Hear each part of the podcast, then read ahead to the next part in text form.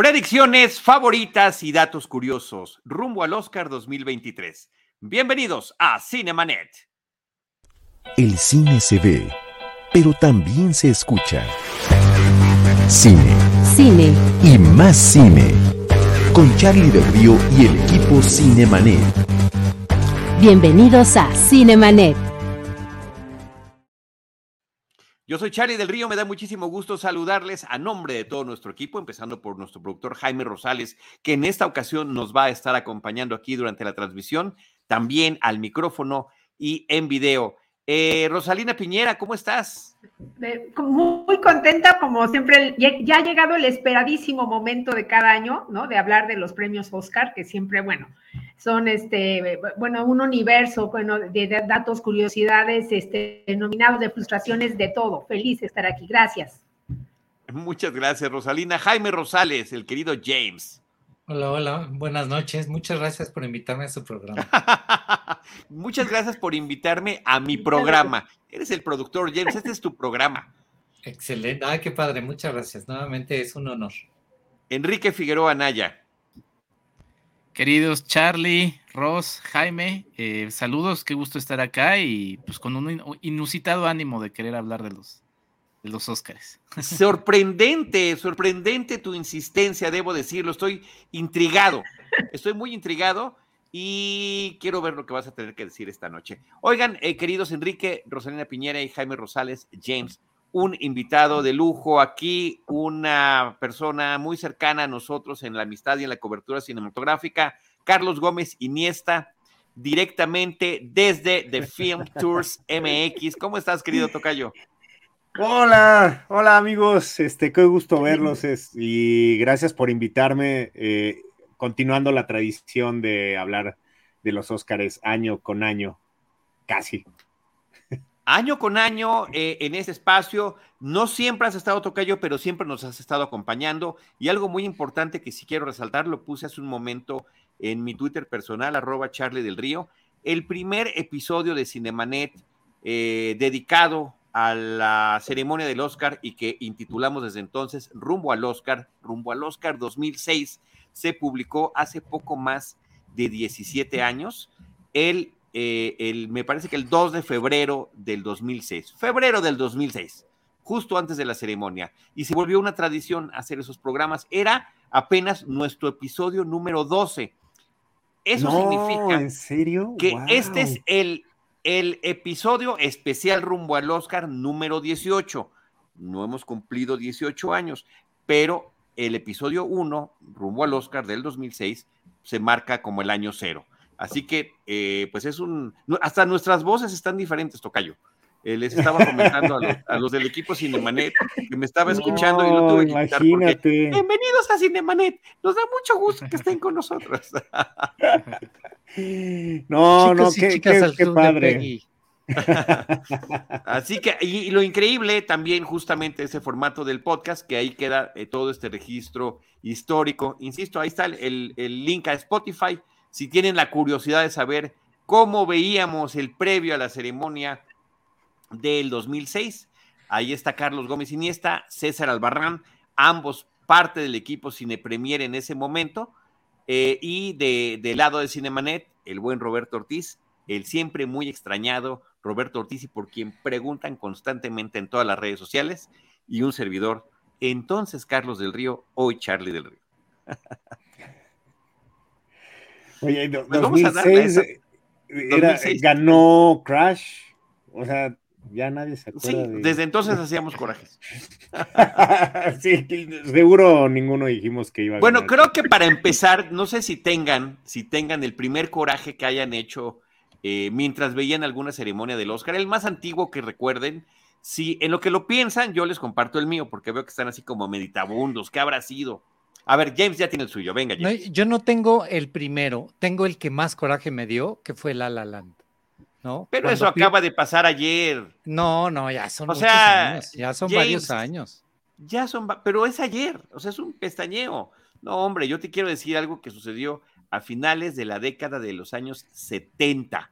No, bueno. Ya era, ya era yo un infante. Algunos de aquí todavía no estaban en este mundo. Ni en la imaginación. Te estamos viendo, Enrique Figueroa Anaya. y una película que me fascinó y me sigue fascinando eh, se, se, llama La Guerra de las Galaxias, la película original, Star Wars. Así se estrenó en México como La Guerra de las Galaxias. Y en la ceremonia del 78, pues yo tenía toda la ilusión de que Star Wars ganara como mejor película. Además de que ganó en diferentes eh, categorías, eso sí lo logró. Y yo recuerdo mucho el desfile de los, eh, de los disfraces de la película para presentar el, el área de vestuario y los, los, Stormtroopers en el escenario de los Oscars me parecía algo apoteósico. Pero a la hora del final, resulta que una película que en México se llamó Dos extraños amantes terminó siendo la ganadora.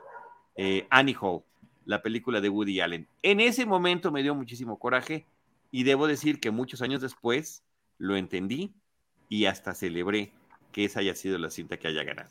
Pero bueno, este, gracias por el recuerdo. ¿Ustedes tienen, tienen alguno? Enrique, ¿te acuerdas de uno? Eh, Rosalina. A ver, Ros. Sí, me estoy acordando que creo que mi, el, el, mayor enojo fue justamente, creo que en 1999, la entrega, eh, competía este, Kate Blanchett por la película Elizabeth, ¿no? Ajá. Y eh, Winnie Paltrow por Shakespeare enamorado. Obviamente ganó Paltrow y fue así como de, no puede ser que hayan, o sea, alguien se acuerda de su papel realmente era destacado, es que siempre, y tal vez lo voy a comentar más adelante, pero que siempre va como hacia arriba, hacia arriba, es, es enorme y ahí, bueno, el papel era extraordinario. Yo no pude entender esa, esa decisión. Hasta hoy. Claro. Yo, yo no sé, estaba tratando de recordar alguna, pero quizá como fan de, de YouTube, que además en este mes va, va a traer varias cosas, eh, no nuevas, pero sí reversionadas. Eh, cuando fue nominada con esta The Hands That Built America, que era el tema musical de Gangs of New York, eh, pues me hubiera gustado que ganara su, Oscar eh, el, cuarteto irlandés. No lo hizo por, porque pues, también ganó una de las canciones pues, más, más este, recordadas de, la ceremonia, que es Lose Yourself de Eminem. Y pues bueno, yo creo que ese fue, no un coraje, pero sí fue así como, ah, chin. Pero pues entendí perfectamente que ganara eh, Eminem con una canción que obviamente trascendió muchísimo más que esa de, de YouTube. Bueno, trascendió más que la película. Sí, trascendió más que la película, exactamente. inversamente. Eight Mile es la película, ¿no? Exactamente, inversamente a como sucedió con, con Gangs of New York, que trascendió obviamente más que la, que la propia canción, ¿no? Exactamente. Tocayo, ya te dimos chance ah, de que hicieras memoria. No, no, Tocayo, es que justo estoy tratando de hacer memoria.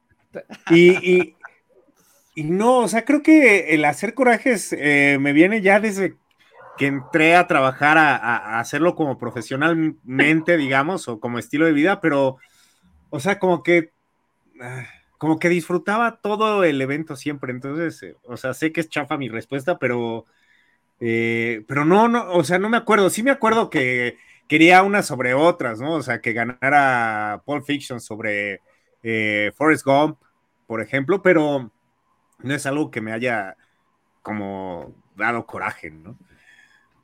Wow. Ok.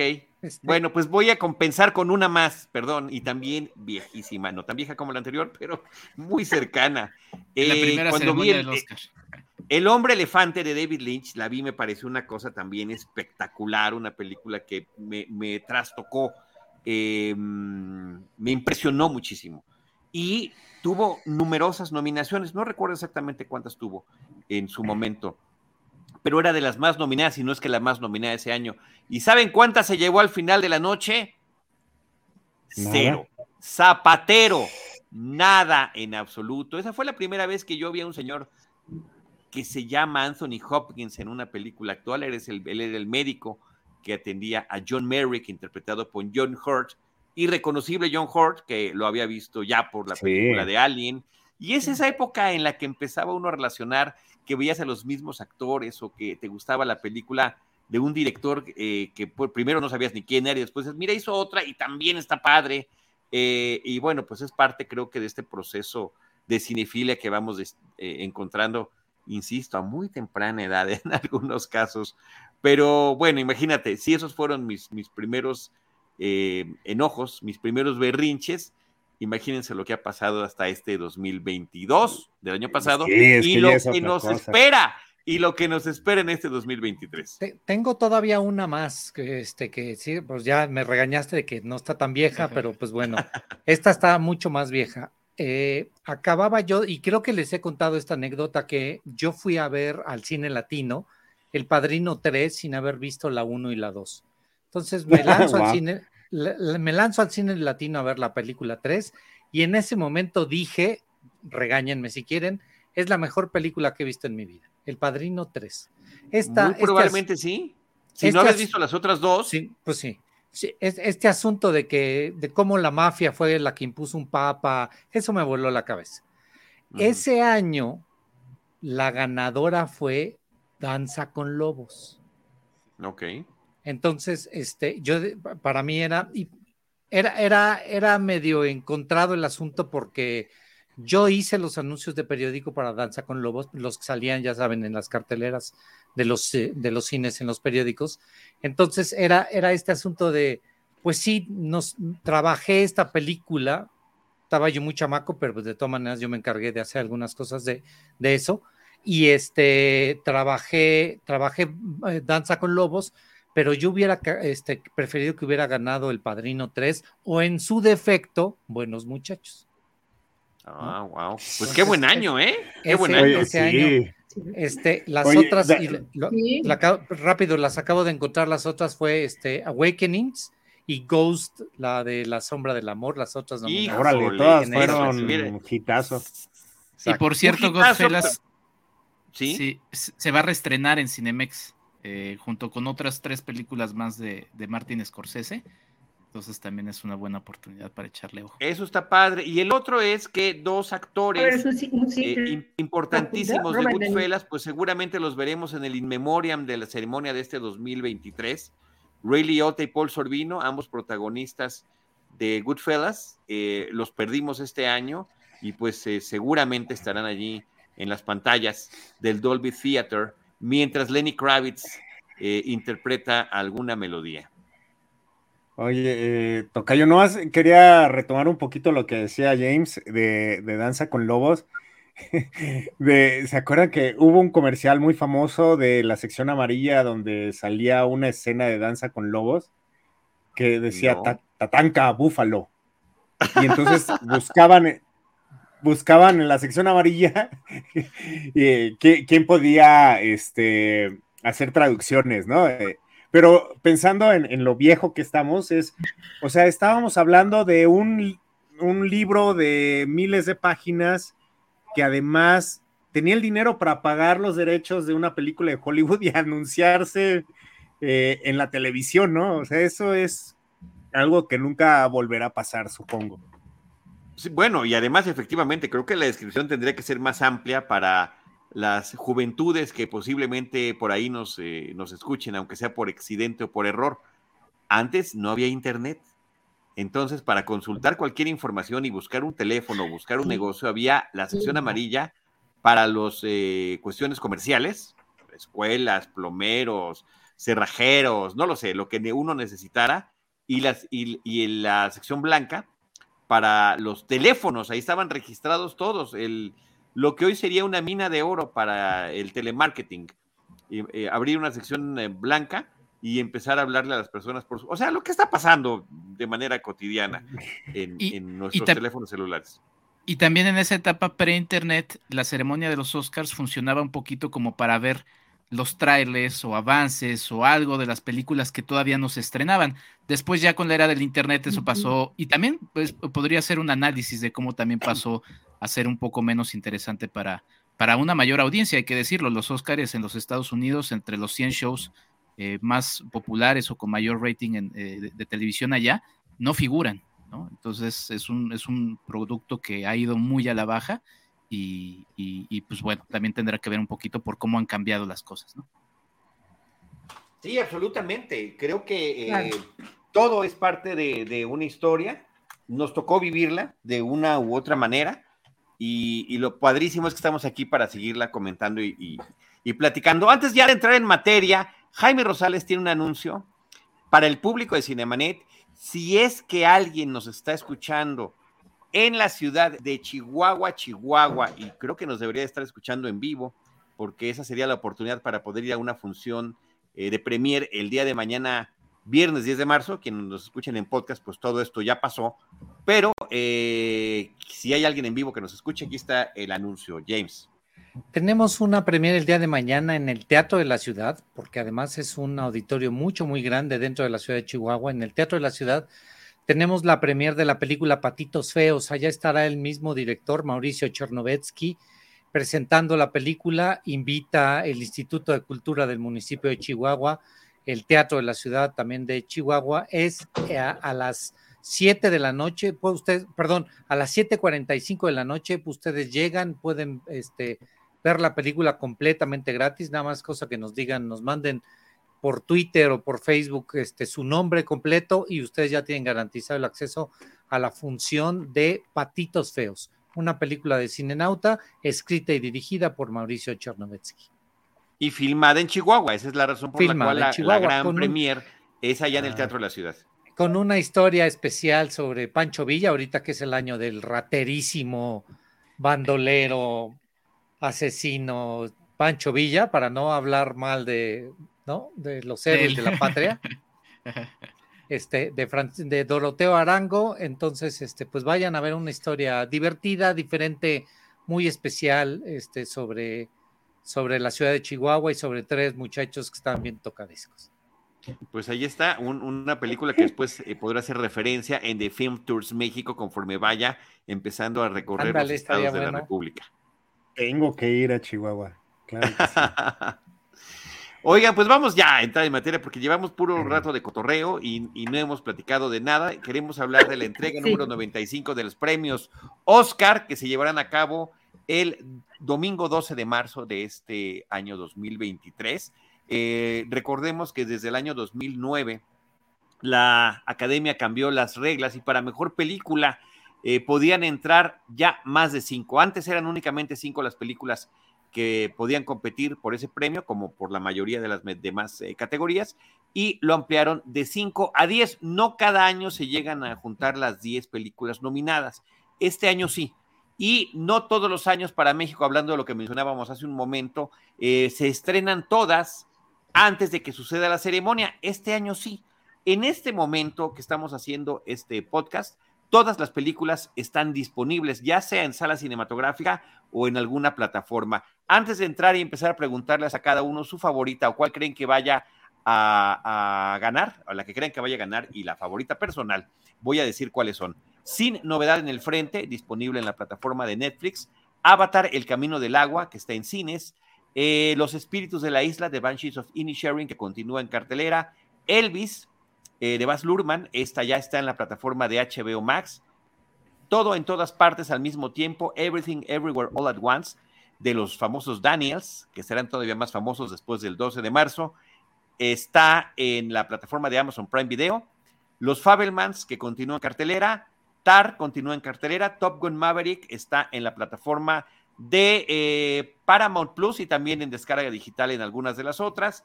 El Triángulo de la Tristeza, eh, me comentaba hoy Diana Su que ya está en la plataforma de Amazon Prime Video. Y ellas hablan, Women Talking, de Sarah Poli, que continúa en cartelera. Esta es la última, la última película en orden eh, alfabético y también la última estrenada en México en orden cronológico. Apenas llegó la semana pasada, pero llegó justamente a tiempo eh, para la ceremonia. Rosalina Piñera, ¿cuál crees que va a ganar de acuerdo a las tendencias de la industria y cuál es tu favorita de estas 10? Eh, bueno, las tendencias apuntan a principalmente, bueno, a Avatar, el sentido eh, del agua y todo a la vez en todas partes. Eh, mi, mi, corazón creo que está a contar y tengo varias razones. Me parece que esta película retrata perfectamente el momento que estamos viviendo acerca, pues, del, del, tema, digamos, de la cancelación de lo que ya se considera políticamente este, incorrecto y me parece que también es una película incómoda. Yo creo que ese es su principal punto en contra, ¿no? No es una película que le agrade a todos, ¿no? Porque es justamente de eso se trata, de ver cómo de repente todos estos dioses, todo, todo este, cómo el poder puede cegar y puede destruir carreras, este, carreras, este, relaciones, ¿no? Y cómo puede impactar justamente en la sociedad. En ese, en ese sentido me parece que TAR es muy sólida, pero sí yo creo que tal vez pueda ser este, pues difícil que, que, alcance digo, que, que, llegue, digamos, a la cumbre, aunque creo que, también Elvis, ¿no? El, el, tema de la nostalgia, de, que está pegando también como muy fuerte en, muchos públicos y en, la sociedad, y obviamente, bueno, pues de retratar a esta leyenda, ¿no? Que todavía, bueno, todavía lo estamos escuchando en la radio con nuevas versiones acerca de sus grandes, de sus grandes canciones. Y ese sería como mi opinión. No sé, ¿qué opinan ustedes? Estupendo, muchas gracias, Rosalina. Querido Tocayo Carlos Gómez Iniesta. Eh, yo creo que después de haber ganado el Directors Guild, el, Actors Guild, el Producers Guild, este, yo creo que eh, Everything, Everywhere, All at Once va a ser la ganadora de la noche. Aunque eh, creo que The Fabulon le está haciendo ahí un poco de sombra, pero sería una sorpresa que no se alzara con el premio eh, esta película que, que además me gustaría que ganara porque eh, sería una forma como de decirle al mundo de la imaginación es más poderosa que el dinero. Eh, dos películas como Avatar y esta enfrentándose, Avatar con más de 300 millones de dólares, comparada con esta que, o sea, dicen los directores que hicieron los efectos especiales con tutoriales de, YouTube, ¿no? Entonces, para mí, eh, eso, el coronar, el, eh, una película hecha con mucho corazón y con mucha imaginación y ser como un poquito underdog, eh, me, gusta, me gusta la idea de, verla triunfar. Muy bien, muy bien. James. La que obviamente va a ganar es todo en todas partes al mismo tiempo, porque el historial, el tipo de, el tipo de público al que fue dirigido y la gente que vota en los Oscars, que creo que es siempre algo que obviamos en el momento de andar platicando de, estas cosas, es la, el tipo de película que va a preferir. Todo en todas partes al mismo tiempo. Mi corazón está con Top Gun Maverick. Este, en, palabras, en palabras de Steven Spielberg hacia Tom Cruise, no me las dijo a mí, se las dijo a Tom. Este, tu película le acaba de salvar el trasero a Hollywood. Es la película que representa el gran espectáculo hollywoodense del año. Es la película más taquillera o de las más taquilleras en todo el mundo en, este año pasado. Entonces, este, mi corazón está ahí, independientemente de mis filias mercantiles y las compañías para las que luego nos toca, nos toca trabajar. Top Gun Maverick de, Tom Cruise, este, no es dirigida por él, pero bueno, este, escrita por Chris McQuire, es producida por Jerry Bruckheimer, es para mí la película que, que me gustaría que ganara y que sí tiene ciertas posibilidades de ganar. De acuerdo. Yo creo que todas tienen posibilidades de ganar, o sea, siempre, no, siempre existe eh, esa posibilidad. Ahorita estamos en, en todo, en todas partes al mismo tiempo. Ahorita se abre el diagrama de flujo. Cualquiera puede ser una realidad en diferentes universos. Vamos a ver cuál acaba ganando en el nuestro.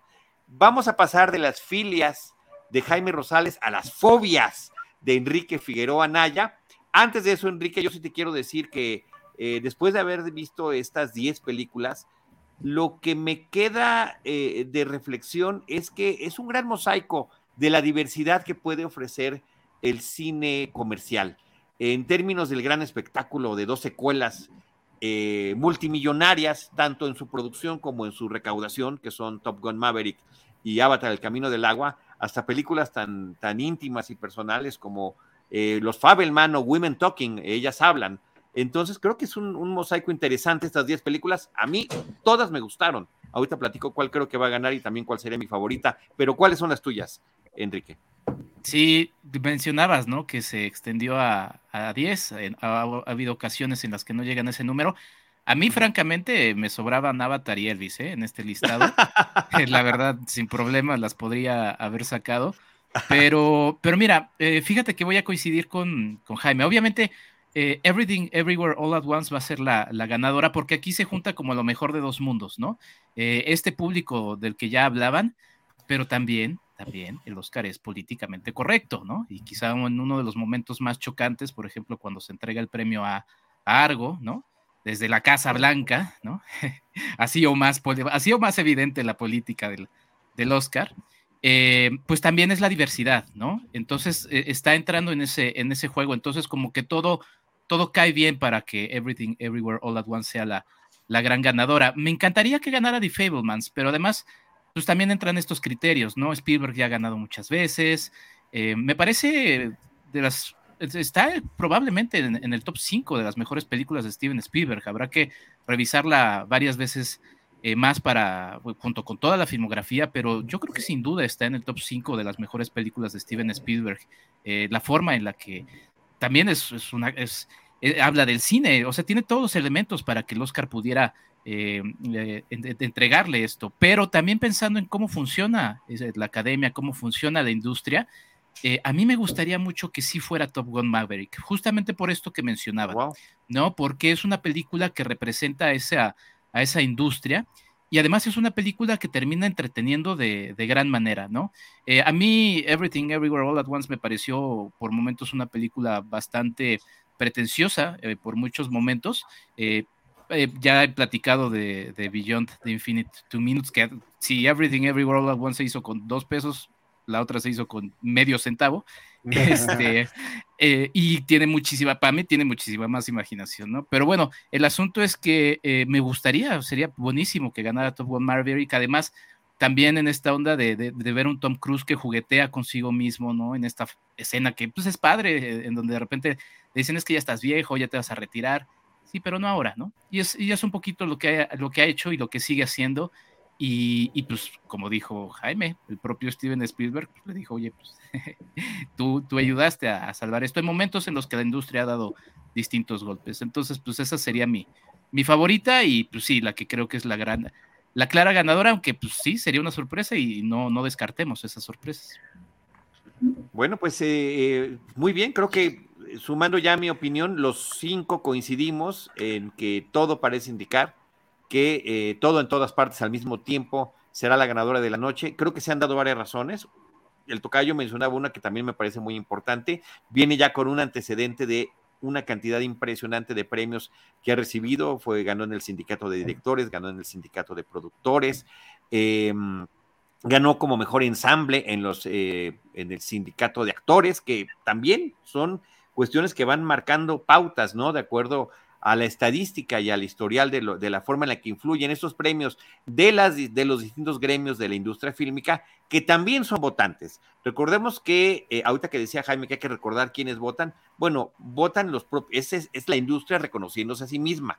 Para seleccionar cada una de las candidaturas por cada una de las categorías, primero la seleccionan los propios miembros de ese gremio. Los cinefotógrafos escogen cuáles serán los cinco cinefotógrafos. Los editores escogen quiénes van a ser los editores. Los sonidistas, los directores, los productores, etcétera. Ahí van, ahí van anotándose. Y al final, ya que están todas estas eh, quintetas de las diferentes categorías, ahora sí, al final, los más de nueve mil miembros, que pueden ser eh, de distintas áreas de la industria fílmica, votan por todas las categorías, las más de 20 categorías que existen. Así que es bueno, es, es interesante hacer esa reflexión. Esa será seguramente la ganadora.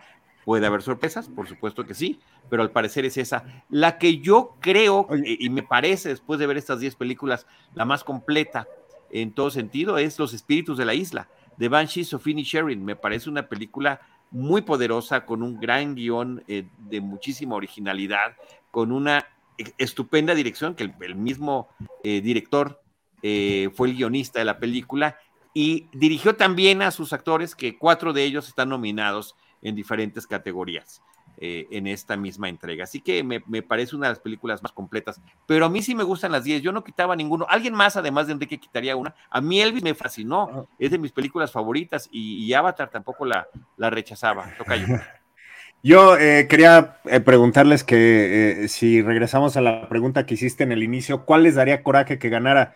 A mí, por ejemplo, me daría coraje que ganara Triangle of Sadness. No me gustó la película. ¿En serio? Y, creo que es la peor de, ah, del... director Rubén Oslund? El triángulo de la tristeza. El, triángulo de la tristeza, sí. E, esa me daría coraje que ganara, por ejemplo. A mí no, a alguien más sí le daría Me hubiera gustado que estuviera Babylon también. Bueno, Babylon la super extraño. O sea, si, si estuviera Babylon, es más, no estando Babylon, quisiera yo que ganara Babylon. De esta tamaño. Exacto, exacto, güey. No que me molestara, pero creo que Avatar es la que veo más, más flojita, la verdad. Eh, porque además yo la siento una película incompleta, o sea, me faltan las siete u ocho que todavía sigue filmando al mismo tiempo James Cameron. o sea, para poder ver lo que ocho horas incompleta porque querías que durara más. No, es que, es que, es una partecita de una historia, entonces me hace falta la historia completa. Entonces, la verdad es que la veo así como de, mm, ok. Eh, y si gana, pues, pero no. Yo lo que creo es que podría haber salido Ah, perdón, que eh, yo creo, yo lo que creo es que, por ejemplo, eh, como si novedad en el frente está como mejor película internacional en, en, esa nominación, creo que ahí pudo haber entrado otra, ¿no? Estoy pensando, eh, como dicen, en, Babylon, estoy pensando en After eh, pues se pudo haber dado como ese el lugar a otra película, darle por lo menos la oportunidad de ser vista.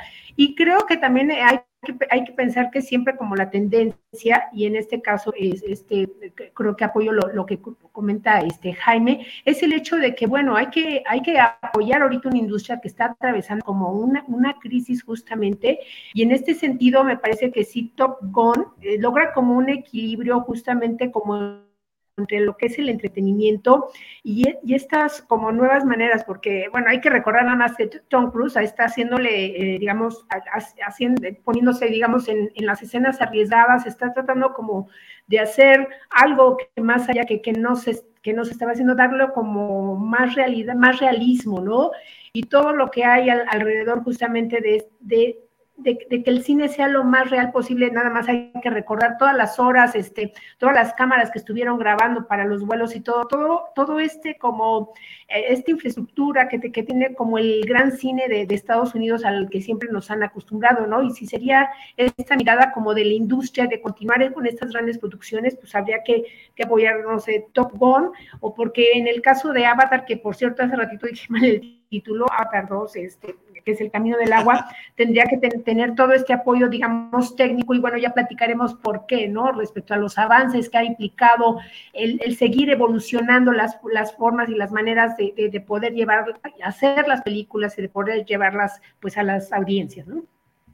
Sí, yo, yo, creo que ese es un mérito muy grande. Y bueno, nada más la última reflexión sobre Top Gun, eh, y Jaime lo sabe mejor que, que yo, eh, la forma en la que Tom Cruise no quiso que la película, ya terminada desde hace más de un año, se estrenara en plataforma durante la pandemia. Aguantaron, aguantaron, aguantaron y bueno, no todos logran, tuvieron esa resistencia eh, en una incertidumbre absoluta global de saber si las películas podrían llegar en algún momento a una pantalla cinematográfica y no pasar directamente a alguna plataforma. Eh, la última de James Bond, también No Time to Die, pasó algo similar eh, pero pues Top Gun efectivamente eh, tiene ese mérito que el propio Spielberg ha reconocido.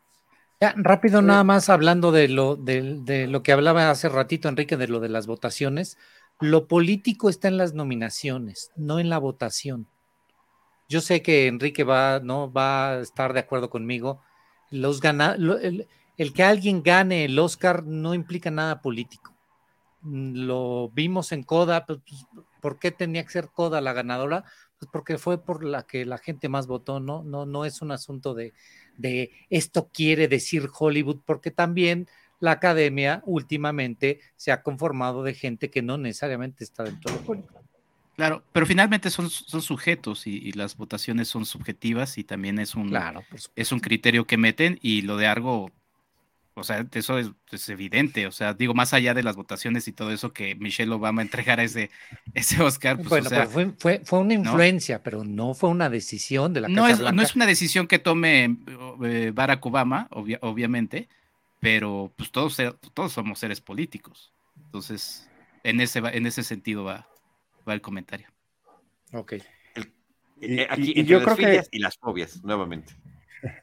No, y, también un poquito cuestionar eh, qué tan válido es que gane eh, Top Gun porque salvó a la industria, porque, porque además lo dijo Spielberg, ¿no? Y, fue como muy sonada esa noticia, pero eh, pues bueno, creo que cada una de las películas que están ahí, incluida Avatar 2, hizo su parte de, del trabajo, ¿no? Entonces, acuérdense que en algún momento se quiso hacer esta eh, categoría de, blockbusters y de películas sumamente comerciales.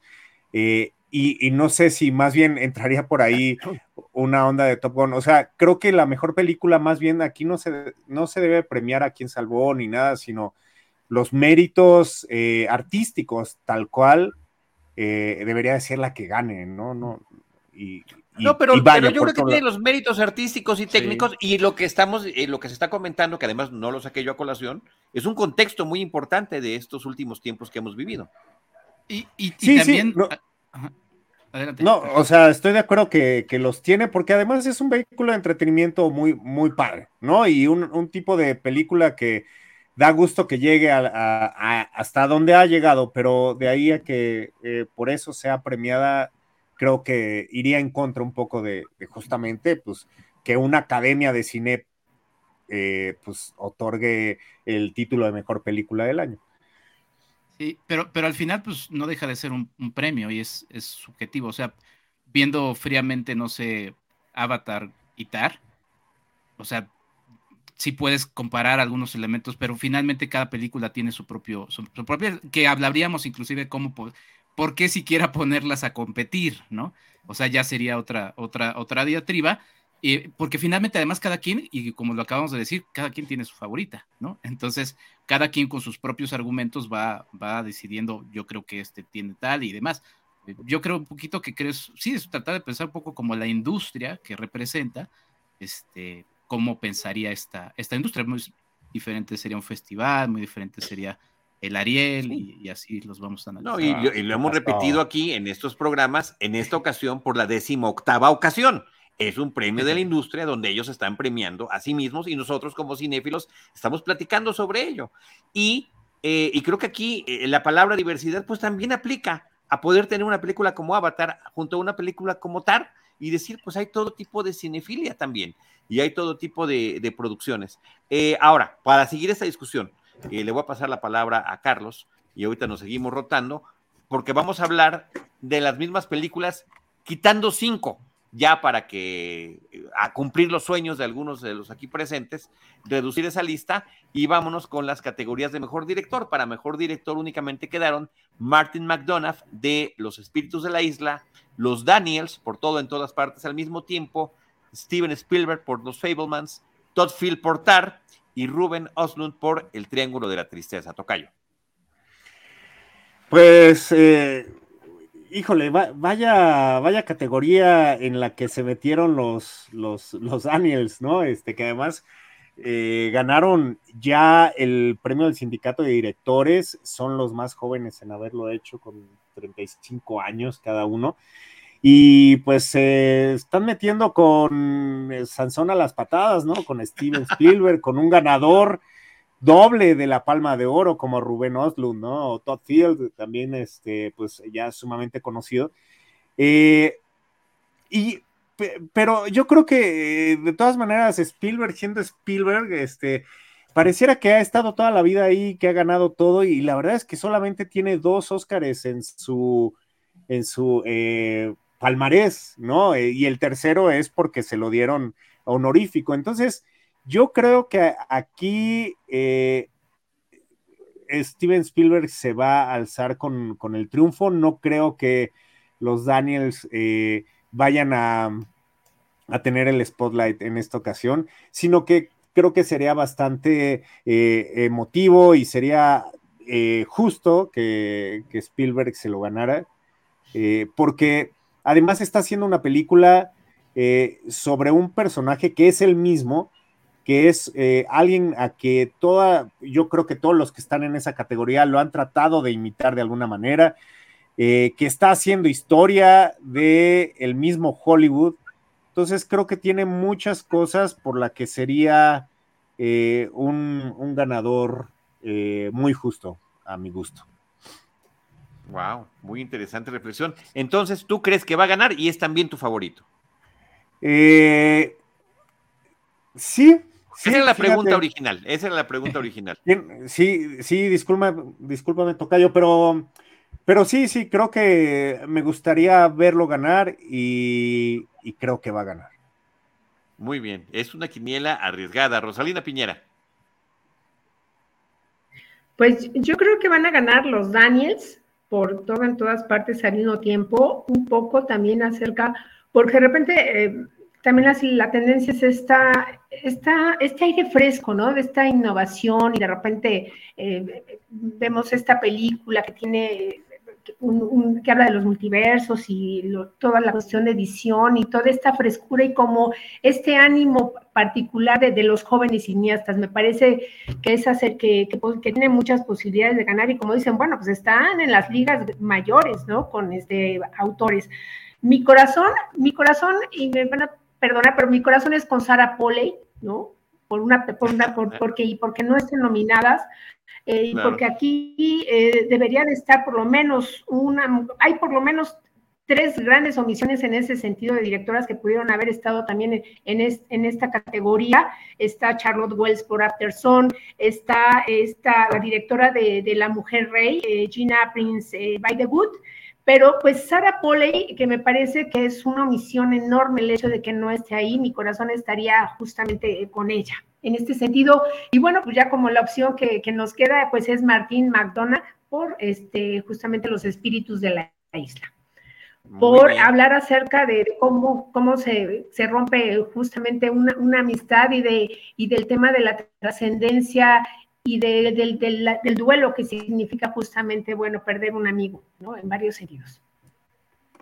Sí, qué buena reflexión. Enrique. Sí, me sumo a la tristeza de Ross de las ausencias de, Women eh, Talking, que además nada más cuenta con, con, dos nominaciones, la que vimos de película y una más a, mejor guion adaptado. Eh, también pudo haber aportado el tema de actrices y demás, pero voy con Carlos, voy con Carlos. Me gustaría ver a, Steven Spielberg justamente en esta idea de, que, bueno, si no, si no termina ganando la mejor película, eh, que sí termine ganando el Oscar eh, como mejor director en una película que pues Spielberg se luce, se luce en todos los sentidos con lo mejor que, que sabe hacer y pues con siempre esa... Y además siempre, siempre es muy divertido escuchar a Steven Spielberg, entonces también por escucharlo y hablar es eh, que le den el, el premio, me sumo a eso. Es una cátedra. Pero ¿cuál crees que va a ganar? Esa es la que tú quieres. ¿Cuál crees? yo también. Voy, voy, que yo también creo. Yo estoy igual que Carlos. igual, sí. Metemos la misma lana en el mismo lugar. extraordinario. Son unos atrevidos, osados. Eh, Jaime Rosales. Estás en Ya, yo, yo también coincido en, en, en la que quiero que gane con la que va a ganar. Y son los Daniels. Lograron una película de alguna manera no la quiero llamar perfecta, ninguna película lo es, pero esta, es, este ritmo, la creación propia de la película es, es, es increíble. La, el que sobra sí es, para mí, es Rubén este, Oslund. Este, qué mala, qué mala leche le traen ese pobre. A mí me gustó mucho la película, perdón. Creo, ¿eh? creo, creo, que la gran diferencia es, este, para mí es, debió haber, es una película que debió haber durado 15 o 20 minutos Tal vez, tal vez se tenía que ir a YouTube en lugar de, en lugar de estar, en lugar, en lugar de las salas, pero me gustó muchísimo.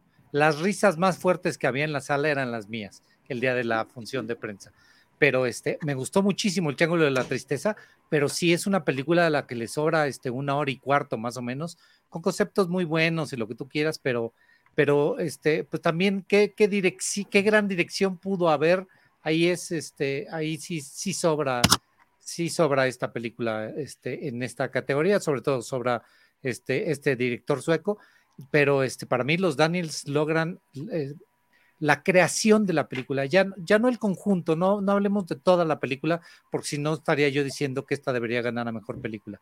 Pero esta, la creación y la concepción de la película, para mí es genial lo que logran los Daniels, y entonces este, esa es la que va a ganar y la que se debe de llevar el premio. Uf, muy bien. Pues yo creo que me voy con las tendencias, yo creo que ganarán los Daniels y eh, creo que en segundo lugar viene Spielberg pisándole los talones, que todo puede suceder también en esta sección. Eh, a mí me gustaría que ganara Martin McDonagh, insisto, me encantó lo que hizo con, con la dirección de no solamente los actores, sino del concepto, la fotografía, los colores que utiliza. Es una película que me sorprendió y me conmovió muchísimo. Y a diferencia de la mayoría, cualquiera que gane me parece que, es un premio muy bien, muy bien merecido. O sea, son cinco grandes películas, son seis grandes directores, los dan, les están contando al dos por uno, como en pocas ocasiones ha pasado, ¿no? Como los hermanos Cohen, por ejemplo, que, que ya eh, lograron eso alguna vez en No Country for Old Men. Ahí era, compartían el mismo apellido y en este caso estos comparten el mismo nombre de pila. Eh, Tocayo, vámonos con eh, mejor actor protagónico también aquí. aquí, aquí entran pues varios que, cuyas películas ni siquiera llegaron a estar en la categoría de mejor película. vamos a empezar con los que sí. Austin Butler como Elvis en la película, eh, eh, la película Elvis, justamente. Colin Farrell por Los Espíritus de la Isla. Eh, y los que no están en las películas nominadas a mejor película, Brendan Fraser por La Ballena, Paul Mezcal por After Sun y Bill Nighy por Vivir, esta película que recientemente llegó a la cartelera. Todas grandes actuaciones eh, la verdad. Eh, y Brendan Fraser ha sido el consentido de todos en esta temporada, eh, pero me voy a ir por algo arriesgado. quiero que gane Austin Butler y creo que va a ganar Austin Butler también. es una película que además como que siento que cayó muchas bocas, que es una película también estrenada ya hace eh, hace tiempo, o sea, eh, no, quizá no se esperaba que llegara a la temporada de premiación por la, por cuando la estrenaron, pero creo que ese tiempo eh, a mí me ha hecho como un poquito más, si se puede decir así, objetivo, de, de creer que este güey se preparó en serio para mimetizarse con una leyenda y generalmente eso eh, no, no funciona muy, muy bien, ¿no? Como Ana de Armas con Marilyn, bueno, creo que de repente meterse con estos iconos es bastante difícil y creo que lo hizo eh, estupendamente bien. ¿Te parece que Ana de Armas no lo logró? No, sí, también, también, ah, justamente. o sea, lo, que quiero decir es que es, es, un peligro muy grande hacerlo y creo que los dos lo hicieron bastante bien. Muy bien. Eh, Rosalina.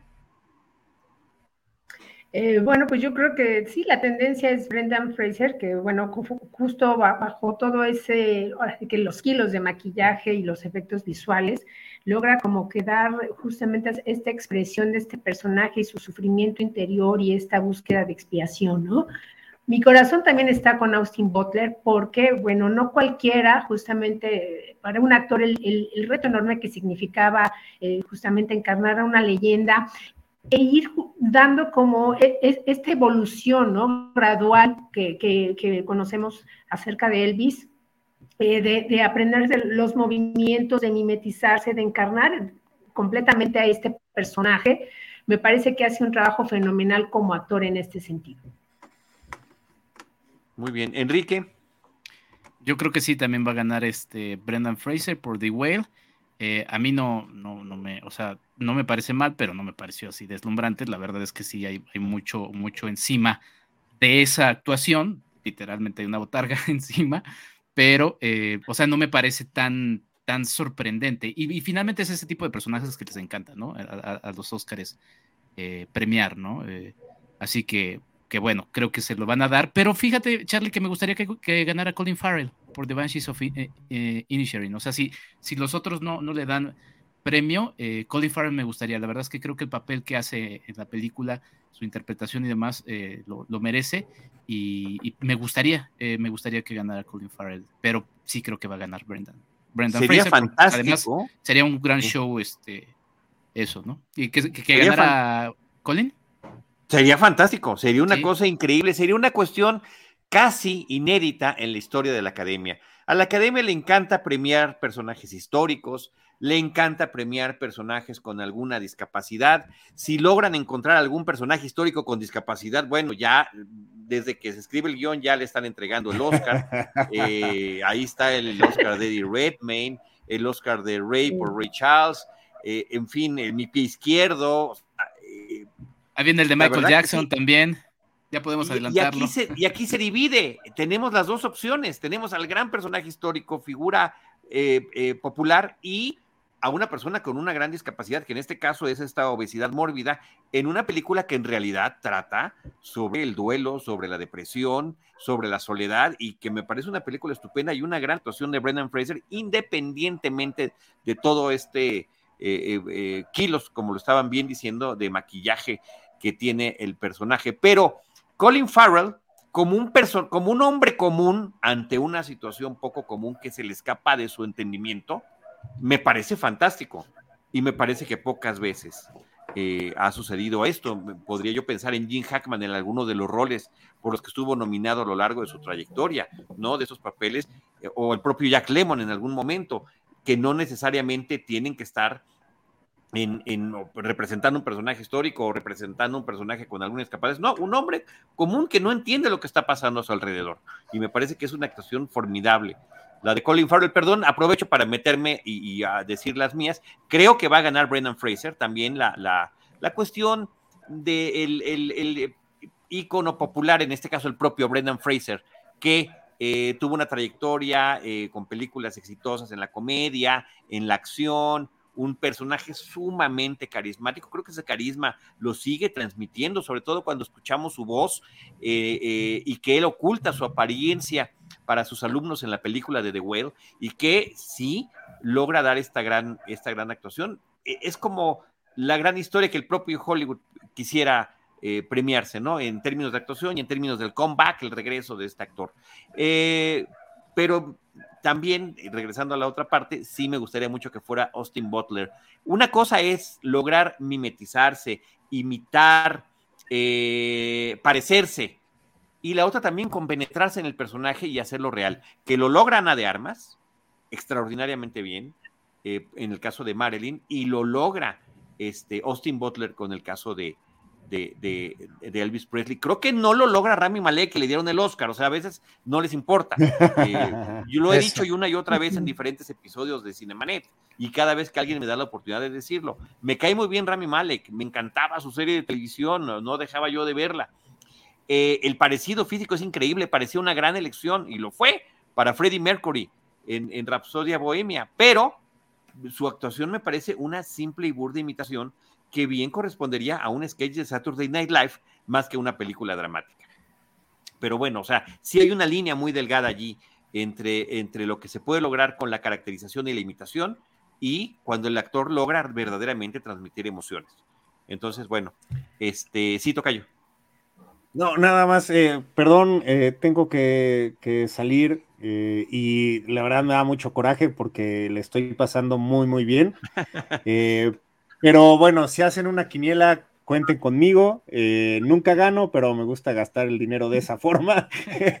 Exacto. Este, invertirlo, invertirlo en los amigos, se dice.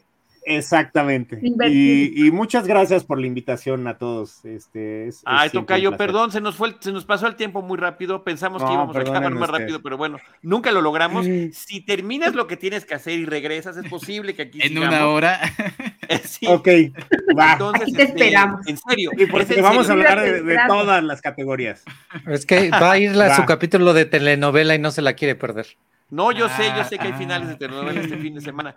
Oye, Tocayo, y este, y nuevamente gracias por tu amistad, tu cariño, tu presencia en este proyecto Cinemanet. Ahí está, escúchate, escúchanos eh, eh, en ese programa de hace 17 años.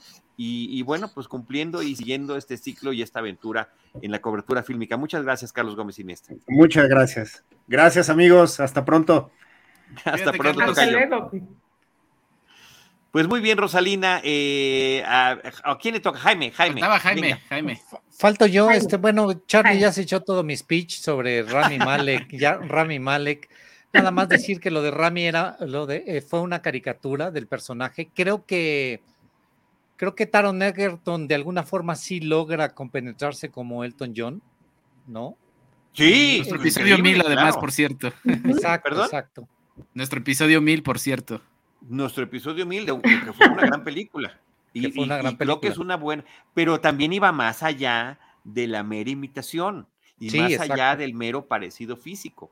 Y en una película con otras aspiraciones. Sí, eh, creo, creo, que similar a, esta de Elvis, donde no nada más estamos contando la historia, sino que el mito es más grande eh, que permite tener ahí eh, pues situaciones surrealistas inclusive. Entonces, pues sí, en aquel momento faltó este Taron Egerton, él debió haber ganado, pero bueno, ya también es otra historia. Para mí, Colin, Colin, Colin, Colin Farrell tiene un par de escenas durante toda la película. Ese es, creo que, el gran asunto de, de, los espíritus de la isla, que sí es una buena actuación consistente, pero tiene un par de escenas muy destacadas y que son las más, las más poderosas.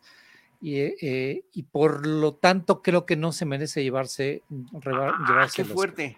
Sí, no es, o sea, es muy buena su actuación, pero si solo un par de escenas son las que, eh, las que te llevaron al premio, pues entonces creo que no, no es lo suficiente.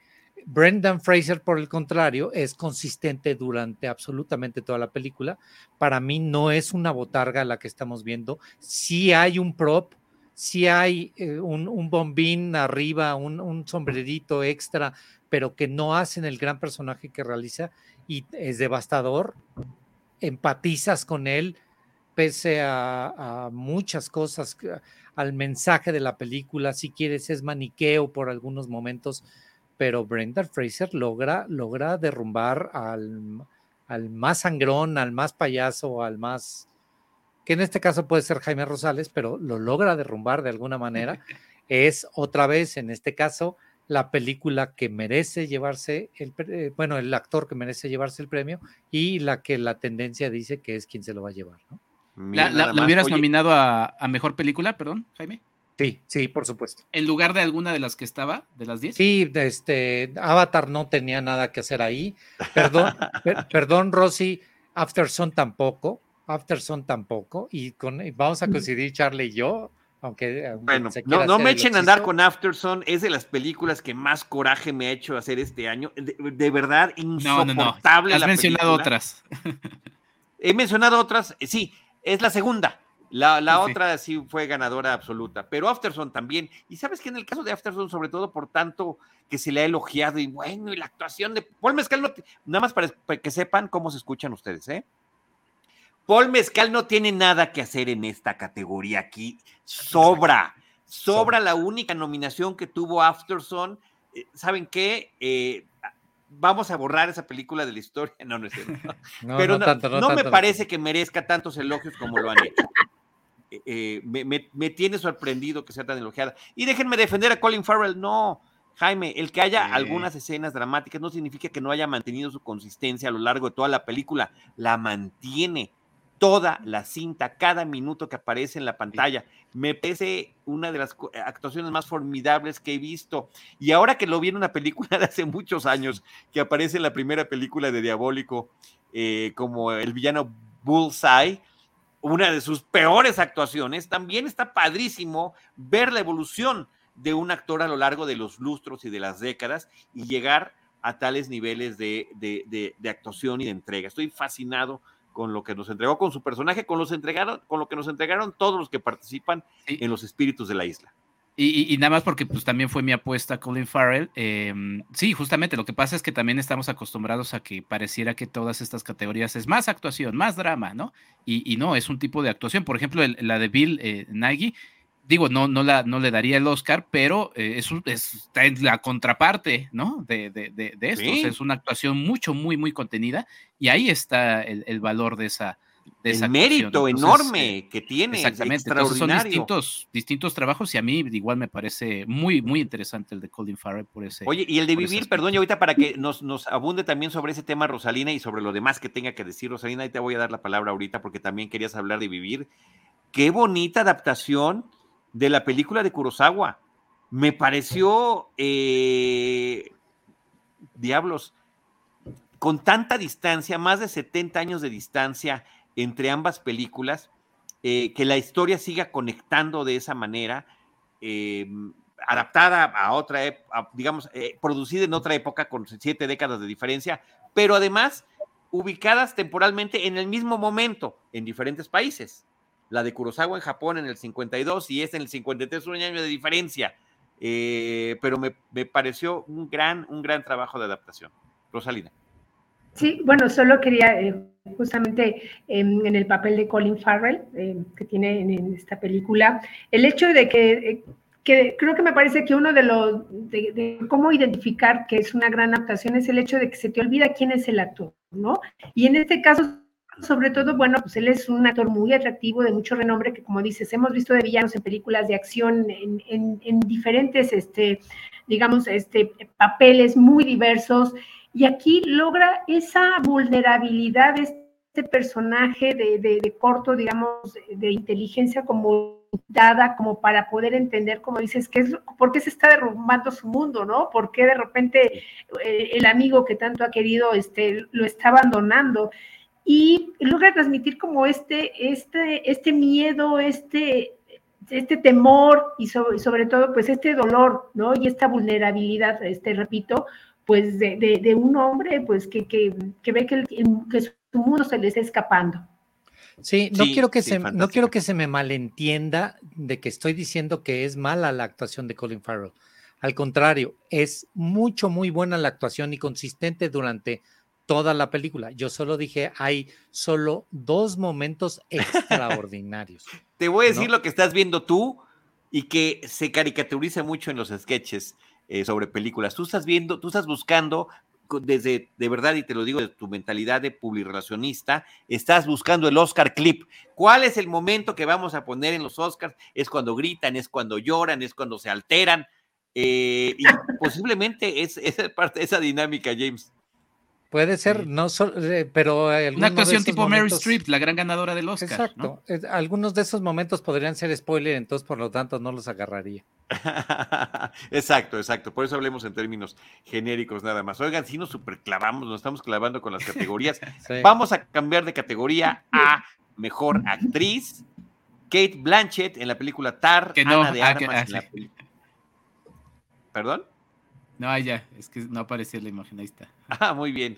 Eh, Ana de Armas por la película Blonde como Marilyn Monroe, Andrea Rice Burroughs por la película To Leslie o Para Leslie, Michelle Williams por Los Fablemans y Michelle Yeo por Todo en todas partes al mismo tiempo. Rosalina Piñera, ¿cuál crees que vaya a ganar de acuerdo a las tendencias y cuál quisieras tú que ganara?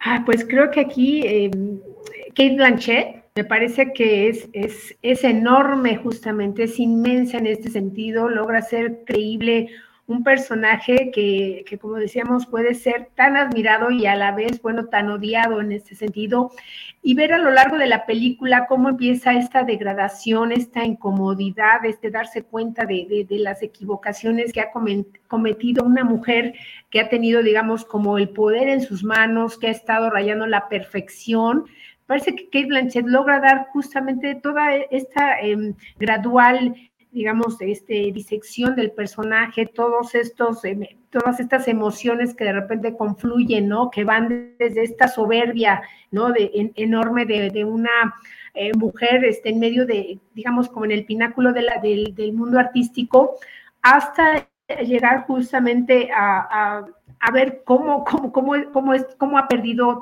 todo, ¿no? Hasta un, poco como eh, cómo ha caído en el abismo.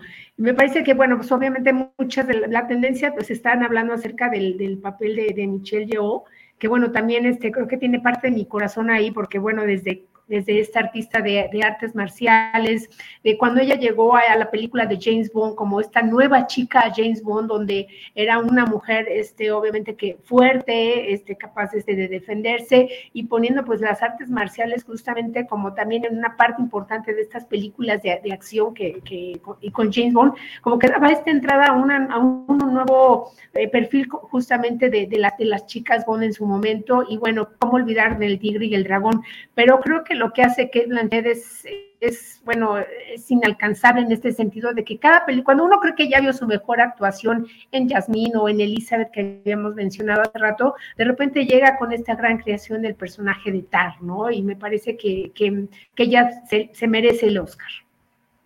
Muy bien, ¿crees que lo va a ganar entonces Michelle Yeo, pero eh, le vas a Kate Blanchett por Tar? Sí, sí, sí. Enrique.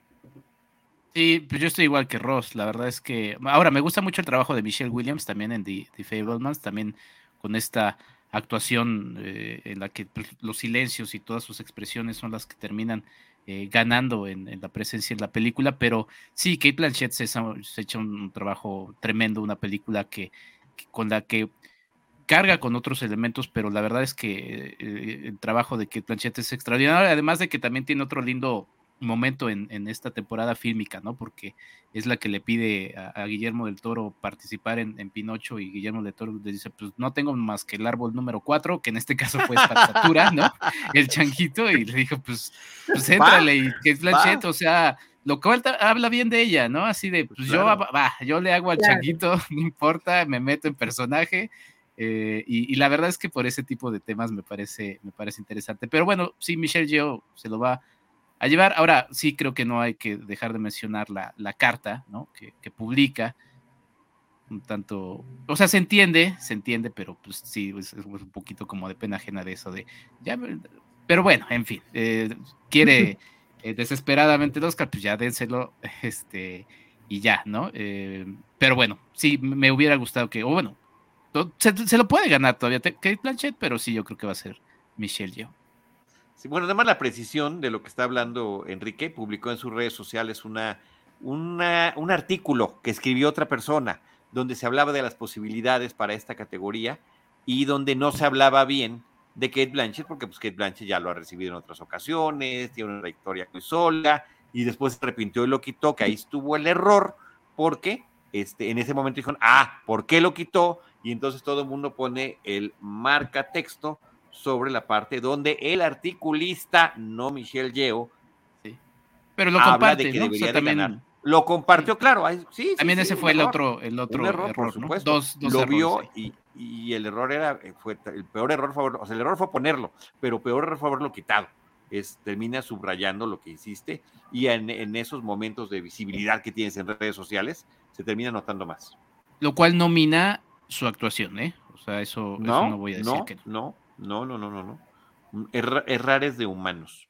Michelle Yeo es humana. Yo creo que se equivocaron en la lectura del tuit. Que se está, la gente se ha equivocado y obviamente este, se ha hecho mucho más grande el asunto de lo que en realidad es. Es, ah, en algún lugar están hablando bien de mí y dicen que yo me merezco ganar el Oscar y lo pongo. Además, ahí decía un poquito más arriba, un poquito más abajo, que no se lo merece Kate Blanchett. Yo creo que están sacando de.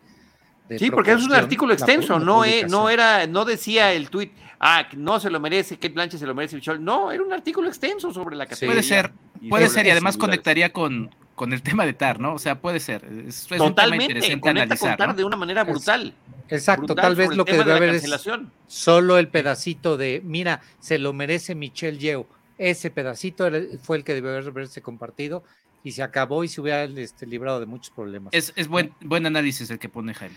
Este, y creo que le estuve poniendo mucha atención a lo que acaba de decir Rosy de, de, las películas. Pues nada más copio y pego como magistrada de la Suprema Corte. Copio y pego lo que dijo Roxy. Este, Michelle Yeo. Michelle Yeo se lo va a ganar, se lo merece Kate Blanchett por absolutamente no por no, no, que no se lo merezca porque ya se lo ganó, se lo merece por esta actuación en particular y la transformación que nos entrega.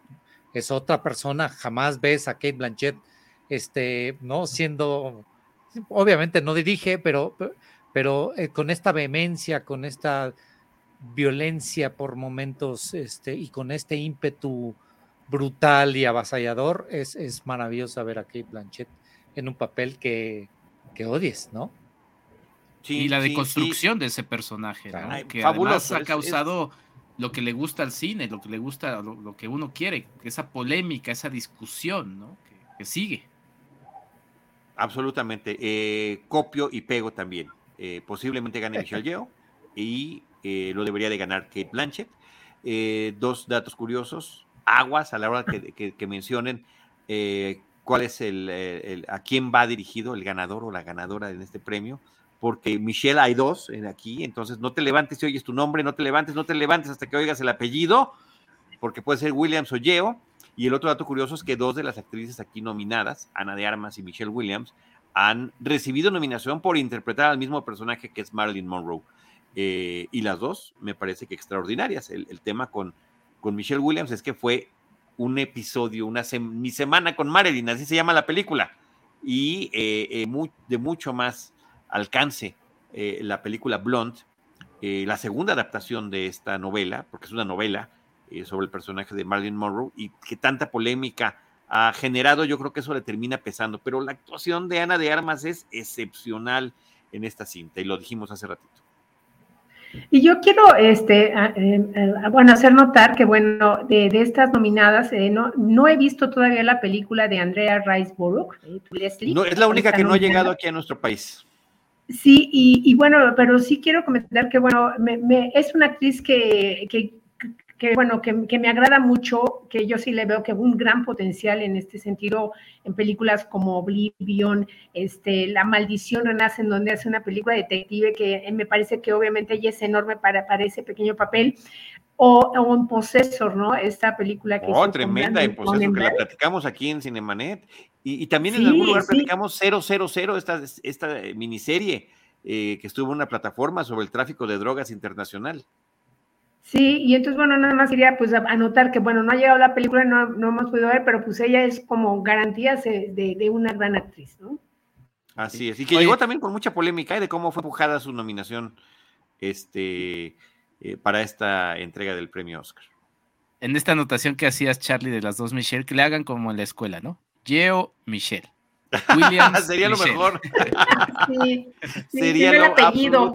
de secundaria, de totalmente de secundaria de quienes todavía estamos en contacto con algún amigo de secundaria, nos, hablamos de por apellido, este, de ninguna manera de nombre de pila. Muy bien. Oye, que los hagan eh, sufrir, ¿no? Que lo digan así lento. Michelle. Una pausa. Michelle. podría ser el. pausa, super, la pausa es obligatoria, ¿eh? Si es Michelle, alguna de las Michelles, debe de haber una pausa. And the Oscar goes to Michelle volteas a la cámara. Yeo. Ah, Yeo. o yeah, ¿no? Era yeah, ¿no? Totalmente, totalmente. Vamos a cambiar de categoría. Seguimos con las actuaciones. Mejor actor de soporte. Brendan Gleeson por Los Espíritus de la Isla. Brian Tyree Henry por la película Causeway. Judd Hirsch por Los Fablemans. Barry Keoghan por Los Espíritus de la Isla. Dos eh, actores de la misma película eh, comparten en nominación en esta categoría. Y Ke Hui Kwan por todo en todas partes al mismo tiempo, Rosalina Piñera. Pues creo que todas las tendencias apuntan justamente a este último, por todo en todas partes al mismo tiempo, como ya han dado este, varias nominaciones. Em, mi corazón está con Barry Keoghan, justamente, eh, a quien hemos visto. Me parece que este es uno de los grandes actores, estos de donde aparece, siempre hace un gran soporte para todo, para todo el cuadro actoral, ¿no? Lo hemos visto en películas como El sacrificio del siervo sagrado, este Dunkerque, pero aquí me parece que es un papel muy conmovedor, ¿no? De repente estábamos hablando de, Colin, este, Colin Farrell, pero justamente que es una especie como de estos personajes como a lo mejor tan comunes y que hablaba yo acerca de la vulnerabilidad, pero el personaje que logra este actor me parece que es realmente conmovedor en muchos sentidos, ¿no?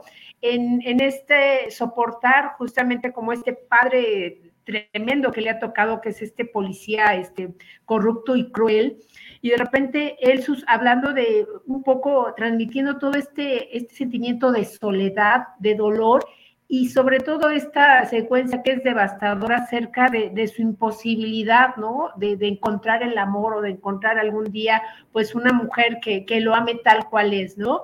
Eh, a mí me pareció que era conmovedor y, yo creo que sería una gran sorpresa y muy merecido que se llevara este premio. Muy bien, eh, coincido con muchísimas las cosas que dices, Jaime. Para mí el que falta es Paul Dano por The Fablemans. Mm. Sí. Sí, sí, sí. No, creo que, creo que él tal vez debe haber estado en lugar de Judd Hirsch, que nada más. Sí, absolutamente, sí. Que tuvo un de película. rol en la misma, en la misma película. Sí, es muy emocionante, pero también no es un gran rango, o sea, es un, es un papel que le hemos visto hacer muchísimas veces, es una actitud común en él, en sus películas y hasta en programas de televisión entonces, para mí, mi corazón sí estaba con Paul Dano, que al contrario, y lo hemos visto también actuar con un, tiene un rango impresionante de, la locura máxima a la contención absoluta, en este caso, este, eh, siendo el papá, el papá de, del personaje principal, obviamente de, Steven Spielberg. Para mí él debió haber estado nominado aquí. Y pues sí, todo apunta a que Kei Hu Kwan será el que se gane el premio, pero, pero también Barry Keegan me gustó mucho su papel, pero creo que el entrañable es Brendan Gleeson. En este caso, me gustaría de los que sí están nominados que fuera Brendan Gleeson el que se, el que se llevara el papel. Este, él sí es consistente y tiene una misma actitud durante toda la película y tiene un gran rango en, en la misma, ¿no? En los espíritus de la isla. Enrique. Sí, a, mí también mm, eh, Brendan Gleeson me parece muy bueno, pero Kihu y Kwan, la verdad es que también me gustaría, ¿no? Y también en esta, en esta onda de que pues eh, es el, chico que llevó Spielberg y además tiene ahí también una, una actuación con Brendan Fraser y además es muy carismático y también como hace como hace rato estás poniendo otras cosas como me dijeron de Top Gun que estaba salvando la industria y no por y no por lo intrínseco de su papel pero es que al final es, por su papel, sí se lo merece. Es que al final es, es este, o sea, digo, yo, yo, regreso a lo mismo, es, es, es, una, cuando uno vota es una cosa subjetiva, ¿no? Y finalmente, y creo que eso está bien, porque al final no, a ver, el cine, la apreciación y demás es, subjetiva, entonces, eh, pues sí, ahí entran ese tipo de, de, criterios que yo creo que entran seguramente, ¿no? Así de, ah, pues yo creo que este y demás, además no, no creo que todos hayan visto todas las películas, entonces de repente, de repente sucede, o sea, no es, no creo que sea nada, nada malo mencionarlo así, y, pues sí, la verdad es que, me, gustaría que fuera que, que Hui Juan el ganador en esta. Por, eso, por eso me gusta el criterio de la taquilla. Si la película es taquillera, es buena película. Ya con eso nos libramos de todas estas discusiones, ¿no? Pero no. No, porque ahí es un tema de distribución y tú lo sabes mejor que nosotros. Eh, bueno, órale, el, promedio, el promedio por de asistencia por sala, ese estaría maravilloso. Porque además ahí entraremos exacto en la discusión eterna de la que no vamos a salir, de que no, el cine no es siempre un negocio. Claro, También es una obra de arte también, o sea, y es lo padre del cine, ¿no? Sí.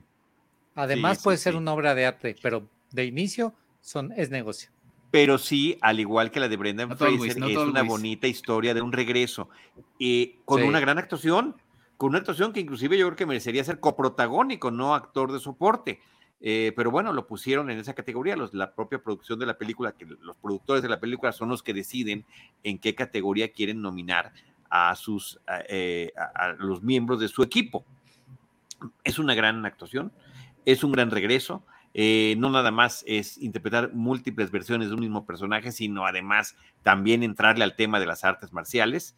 Y pesa, sí creo que pesa, su pasado de actor infantil en Goonies y en El Templo de la Perdición con Indiana Jones.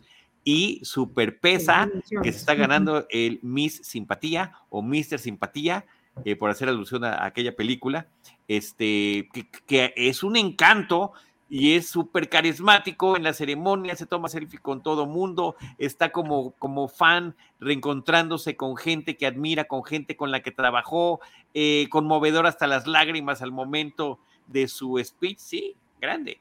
Ahora, Barry Keoghan creo que sí se lo super merece. Qué bárbaro también, qué forma de evolucionar de este chavo a lo largo de las películas también importantísimas en las que ha participado y otras en las que, pues gracias a los materiales adicionales, conocemos su participación. Ya mencionaron algunas ustedes. Yo mencionaría la película de The Batman, la más reciente, donde eh, podemos ver únicamente los materiales adicionales hasta en la plataforma de HBO Max, su actuación como el Joker, unos cuantos minutos en pantalla fantásticos como el Joker y que al final en la película quedaron eh, unos, unos, solamente unos instantes de interacción sin que se le vea su rostro con Paul Dano, que también está extraordinario en esa película, por cierto, donde también, por cierto, está Colin Farrell. Entonces, ya sabes, todo este eh, universo de la industria termina, termina coincidiendo. Brendan Gleeson es un actor fantástico, ha tenido muchos reconocimientos, tiene el premio del público y tiene el premio de la crítica y tiene a lo largo de una trayectoria increíble.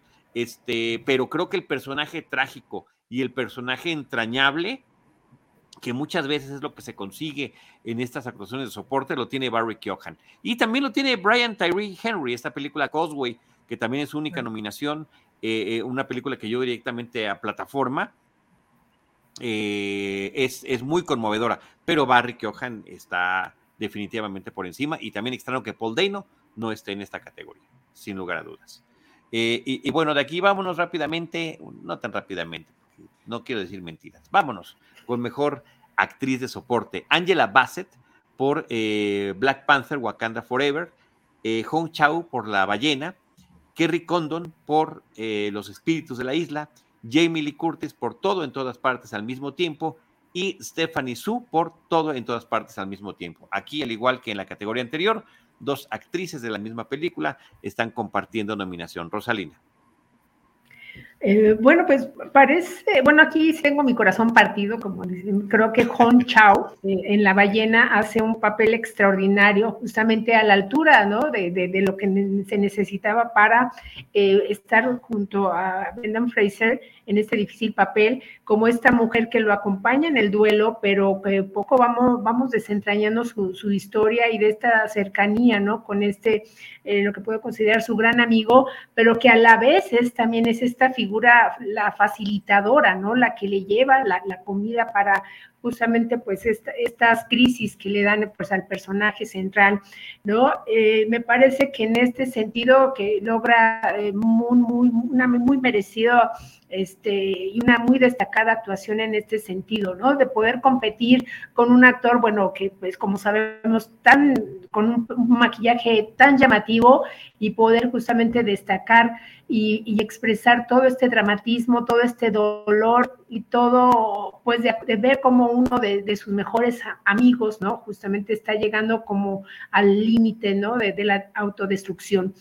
Eh, pero bueno, también estoy con Ángela Bassett, que en, este personaje, bueno, es literalmente es una reina y creo que la fuerza y el ímpetu que logra transmitir como de esta mujer en el poder que, que se enfrenta justamente a, gobiernos poderosos, el gobierno francés, el gobierno de Estados Unidos en la película, que logra dar como todo, em, toda esta fuerza interior que necesita, digamos, una reina justamente pues para defender como todas las fronteras a, todo su pueblo en, momentos en donde, bueno, pues aparte tenía el gran reto de que eh, Black Panther pues ya no estaba justamente pues el, actor este protagónico y era como mucho, muy arriesgado justamente eh, este formar parte como de esta, de, una película, obviamente, donde pues sabíamos que, ya este héroe no iba a estar, ¿no? Entonces, a mí me parece que ella es formidable en, muchos sentidos por esto.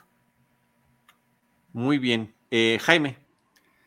Creo que el papel, la nominación que sobra es la de Angela Bassett. Es muy buena actriz, es maravillosa, tiene un porte excepcional, un carisma, pero ¿qué hace Black Panther Wakanda Forever en esta, en esta categoría?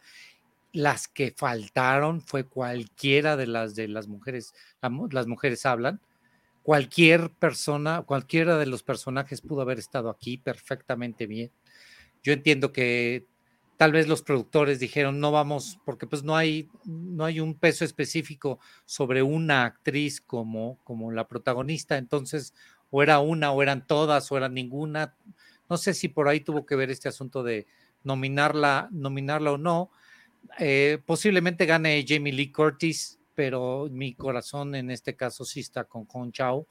El papel también que, tiene durante en The, The Whale de ser, de ser la amiga y luego te enteras por qué es la amiga de, de, de, Brendan Fraser. Creo que es Charlie, si no me equivoco, su, el personaje de Brendan en la película. Entonces, eh, la, la potencia y la fuerza y la forma de regañarlo y cómo lo trata y cómo, cómo lo quiere y no entiendes por qué lo adora tanto y por qué lo cuida tanto, después te vas enterando. Es, es muy poderosa la actuación de Hong Chao, entonces me gustaría que ganara Hong Chao, pero seguramente va a ganar Jamie Lee Curtis.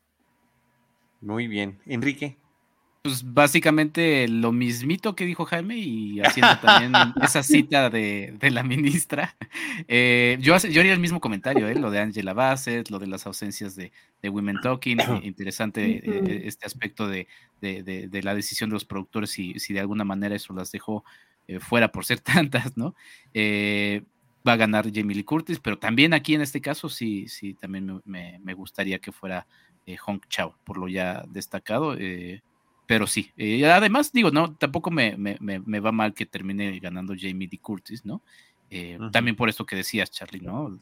y sobre todo las actuaciones de, todos estos personajes que tuvieron que hacer varias em, interpretaciones de esos personajes, ¿no? Que también ya tiene una, una dificultad eh, en sí misma, ¿no? En todos los que hicieron los actores. Entonces, eh, pero sí, no, no, no, no, no me hubiera disgustado, o bueno, sería interesante que pudiera ganar Hong Chao.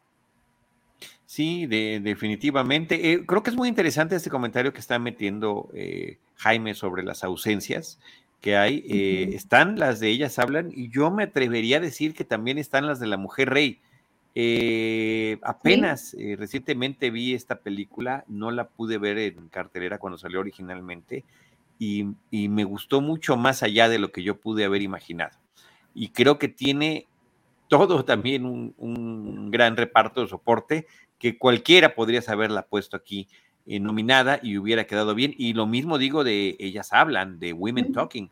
Es una película que me, me aterra que solamente esté en dos categorías en esta entrega del Oscar, cuando podría estar en ocho o nueve. Es una película extraordinaria. Y son actuaciones, bueno, pusieron además a uno de los mejores repartos eh, de, actrices del cine contemporáneo, todas juntas en un mismo espacio. Eh, con diferentes personalidades, platicando, dialogando, cuestionándose. Eh, fantástica película, qué, lástima. Pero bueno, juguemos con lo que tenemos. Angela Bassett, a mí me parece que sí es merecida su, su, nominación. me gusta su personaje, efectivamente tuvo que llenar un hueco que, tuvieron que redefinir un guion justamente ante la ausencia de Chadwick Boseman y creo que ella lo hace fantástico. Eh, el dato curioso, eh, que creo que no le va a gustar a Enrique, eh, hablando de las fobias y creo que tampoco a Jaime, a James Rosales, es que esta es la primera vez que una actriz o actor de las 31 películas de Marvel que han salido del Marvel Cinematic Universe desde el 2008 ha recibido una nominación al Oscar. ¿No? Y, creo que ese es un mérito importante para ella. La otra es eh, que Michelle Yeoh es la primera actriz protagónica asiática que logra llegar a la nominación y si gana, bueno, sería otro, otro gran premio. Es una categoría muy blanquita, eh, eh, con, con, puras nominaciones y premiaciones blancas a lo largo de la trayectoria de los 95 años del Oscar.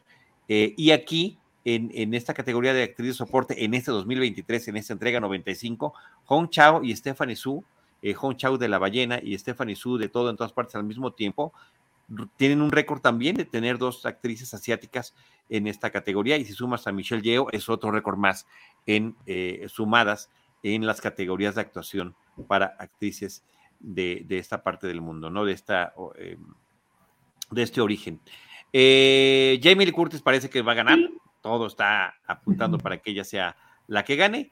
Y eh, a mí me encantaría que ganara Kerry Condon. Me fascinó. Estoy, estoy muy parcial con los espíritus de la isla. Qué bárbaro. Qué presencia y qué actuación y qué sensibilidad y qué ojos. Qué bárbaro. Increíble.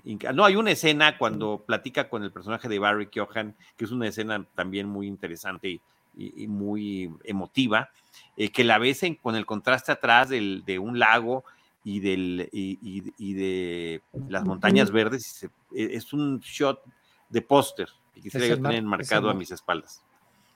Y, Rosalina quería comentar algo.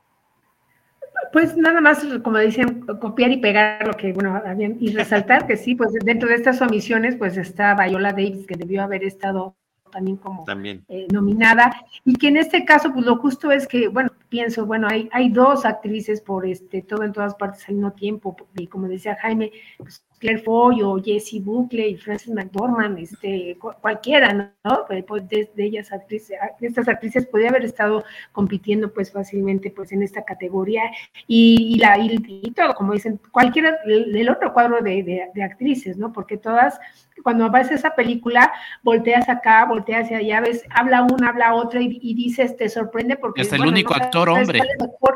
De otra. Sí. sí, sí. Sí, sí, sí. Y la platicamos, la platicamos en un episodio pasado de Cinemanet. Discúlpenos, lo hicimos con uno que otro spoiler. Nos emocionamos tanto platicando de ella que, creo que. Como si no suena a muchos, ¿eh? Suena a, Hicimos colectivamente, colectivamente en este grupo y en este equipo. Oigan, vámonos a dos categorías que son sumamente importantes, porque sin guion, sin guion no hay película. Mejor guion adaptado, Los Espíritus de la Isla, Mejor guion original, perdonen ustedes. Mejor guion original, Los Espíritus de la Isla de Martin McDonough.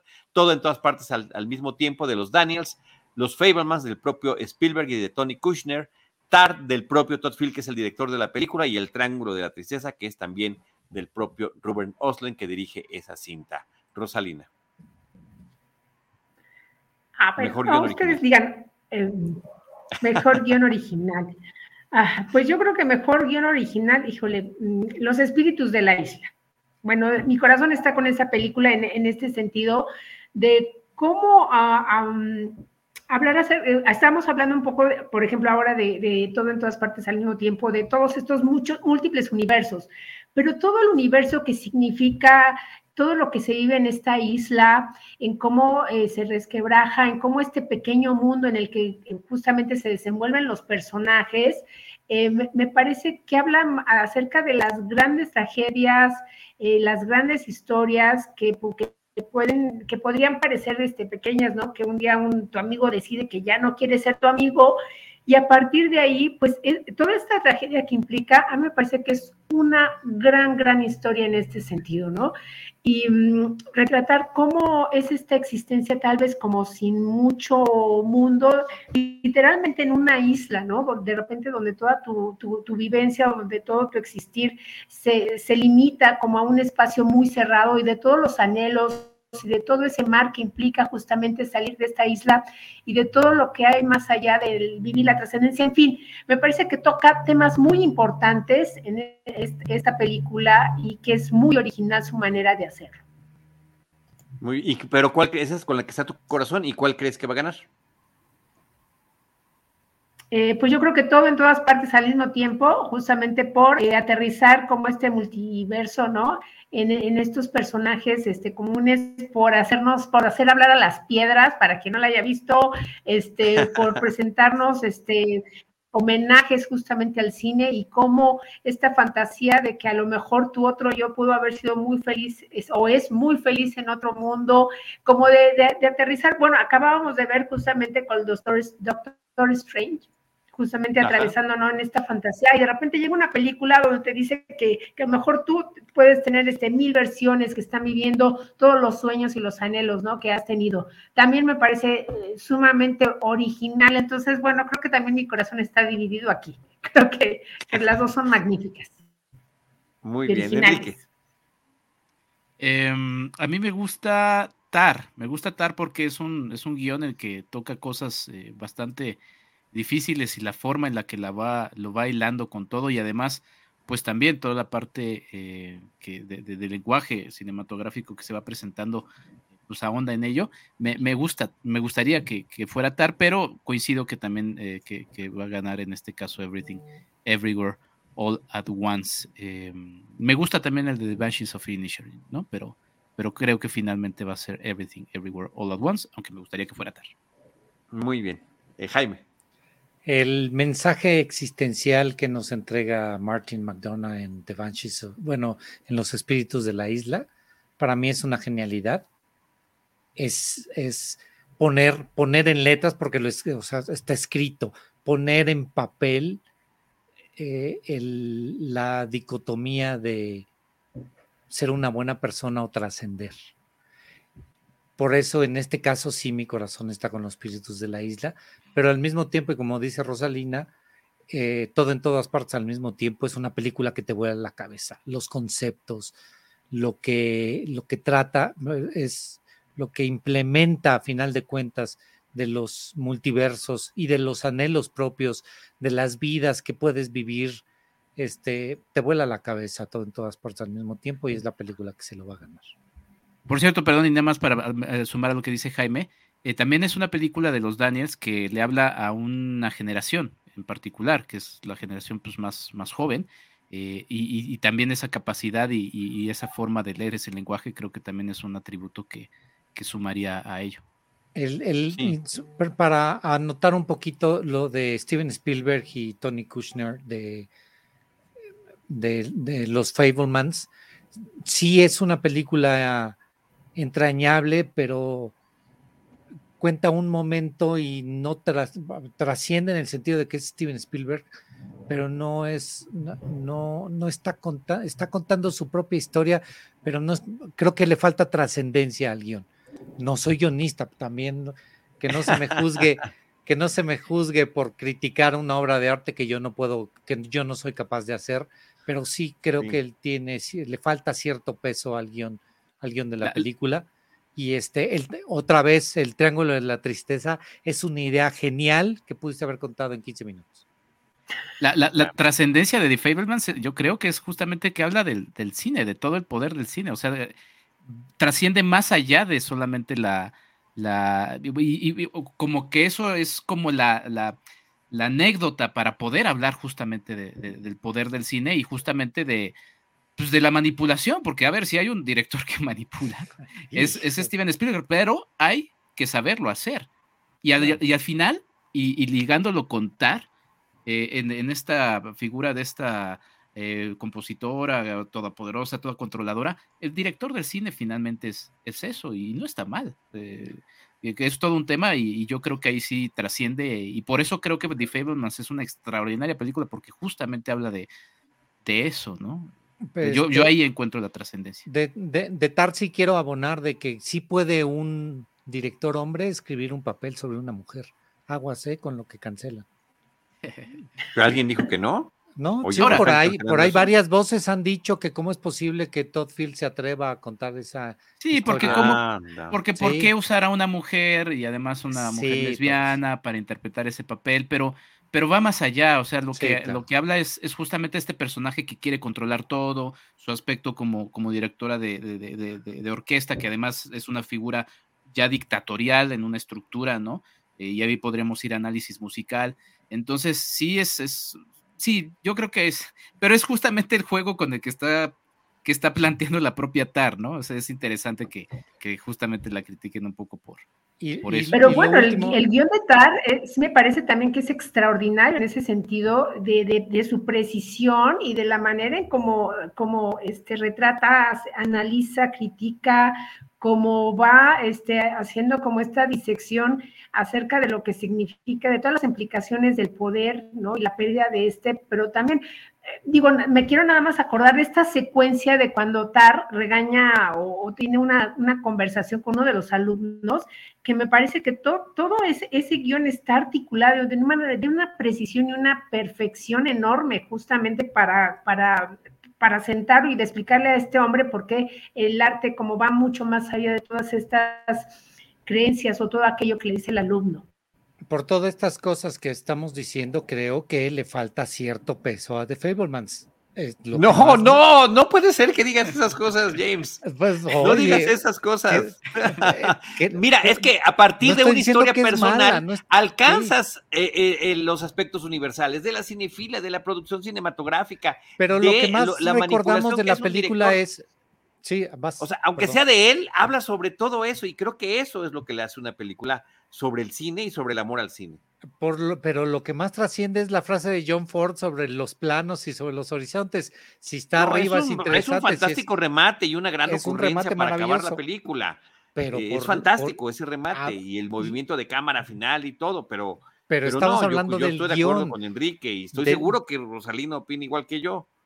El guion, aquí, el guion la historia que cuenta, cuenta una historia personal que trasciende para el cine y la industria, pero la, fuerza de, ese guion no la estamos, no, no la vi, tal vez es una, obviamente es una apreciación personal, no la vi reflejada en una película que quisiera yo, que hubiera yo querido que fuera mucho más entrañable de lo que fue. Además es, la, historia de, de, las películas de Spielberg como autor, o sea, va tomando un tema y a partir de ese tema hasta la propia Jurassic Park podría ser una reflexión sobre su, sobre su, sobre su, reflexión misma sobre su papel como director de cine comercial, ¿no? O sea, sí, la verdad es que sí, también no, no, no comparto porque me parece difícil. De hecho, porque además te digo, de top 5, o sea, la verdad, y en una de esas secuelas, o sea, porque sí es una película extraordinaria. El remate, como dice Charlie, pues, pues ha sido el que, el que ha permanecido, que además pues ya era una anécdota hiper mega conocida, nada más como que la ilustró, pero, pero sí, ¿no? Pero bueno. Bueno. Yo quiero Como dice Jaime, finalmente todo es subjetivo y eso es, eso es lo bonito de esto. Sí, sí, sí, sí, sí, sí. No, bueno, aquí estamos para compartir opiniones, pero también para disentir, también, también se vale. Oigan, eh, nada más quiero comentar que esta es una de mis categorías favoritas siempre, todos los años, porque la mayoría de las veces, estoy hablando de más de un 90%, las cinco películas nominadas a Mejor Guión Original terminan siendo grandes películas. Me parece que esta no es la excepción.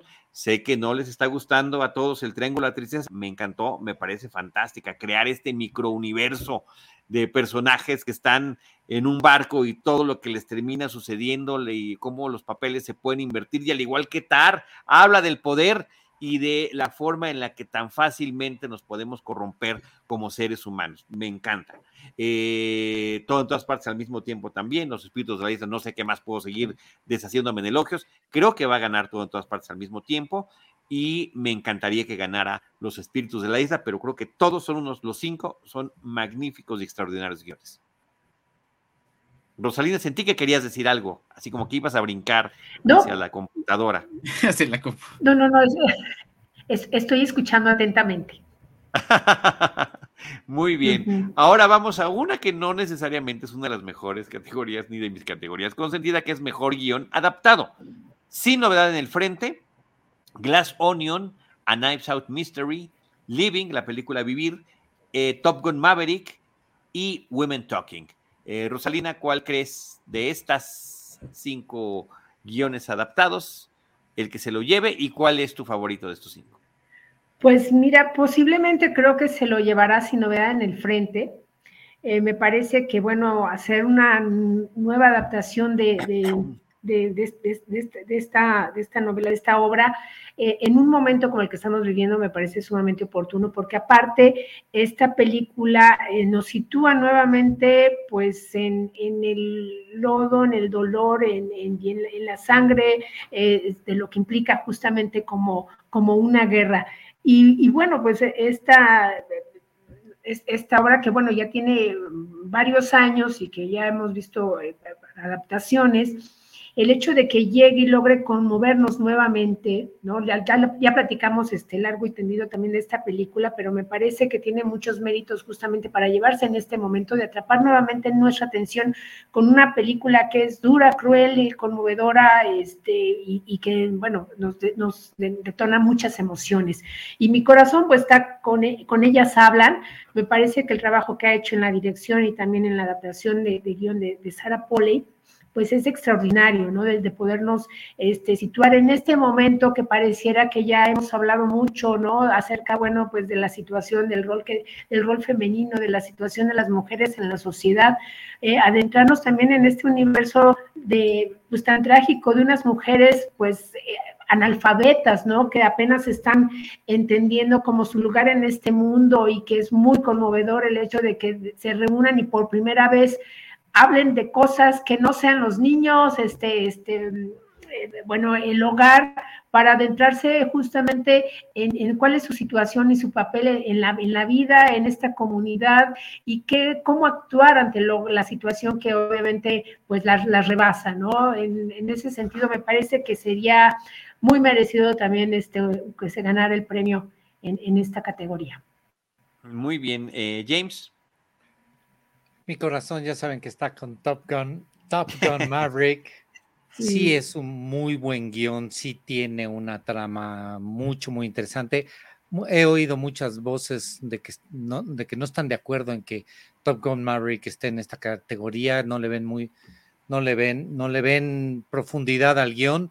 En este caso voy a tener que, que estar de acuerdo con Eric Estrada, porque él sí habla de que Top Gun Maverick sí merecía estar aquí. Si hay por ahí un programa en, en Cine Garage que pueden escuchar, muy interesante en ese, en ese sentido, pero creo que, creo que debería ganar Women Talking. Eh, es, es, creo que un, logra adaptar eh, y condensar, lo cual se vuelve realmente complicado, condensar en un par de horas una, una historia relevante, actual. Lo de All Quiet en the Western Front habla de la guerra, entonces puede ser que, la, sea la que gane por la relevancia en este instante de la guerra, la brutal guerra rusa contra y la invasión rusa contra, contra Ucrania es una es una invasión feroz, es una invasión este, sucia, muy muy mal muy mal realizada, pero bueno, este ese es el esquema político actual, entonces eh, todos este la de All Quiet on the Western Front apela a eso y nos va a hacer remitirnos a esa situación en Ucrania con Rusia, entonces este yo creo que es la que va a ganar, pero me gustaría que ganara este o Top Gun Maverick o, las mujeres o ellas hablan. Enrique. Fíjense que, por ejemplo, el, guion de All Quiet on the Western Front causó polémica en, Alemania porque quienes leyeron la, obra literaria decían, o sea, no les había gustado justamente la adaptación. A mí es una categoría que siempre me causa conflicto por eso. Y siempre que veo una película basada en un libro, eh, entendiendo que es eh, la, apreciación del director por, eh, a partir de lo que leyó y, demás, o el guionista en este caso, siempre me causa dudas porque, por ejemplo, yo se lo daría a Women Talking por el, asunto de pues, darle algo después de que ahí la menospreciaron con varias categorías, pero sí me surge la duda de todas estas virtudes si proviene exactamente del libro, ¿no? O sea, todas estas, seguramente en el libro todas estas frases y todas estas discusiones eh, terminan siendo absolutamente muy ricas, ¿no? Entonces, este, pero bueno, se lo daría. Eh, me quedé un poco pensando en, Living. Eh, a mí, fíjate que Charlie no, no, me, no me gustó del todo el ritmo, sobre todo el ritmo. Es más larga Ikiru de Kurosawa que, Living y se me hizo mucho más larga Living. Este, no, es que bárbaro.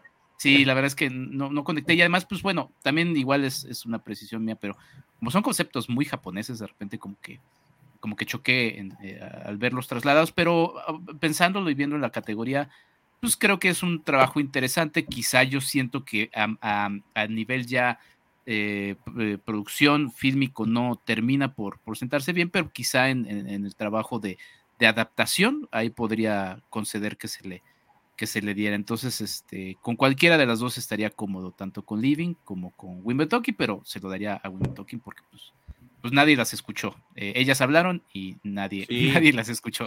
Nadie escuchó. Yo, ¿sí?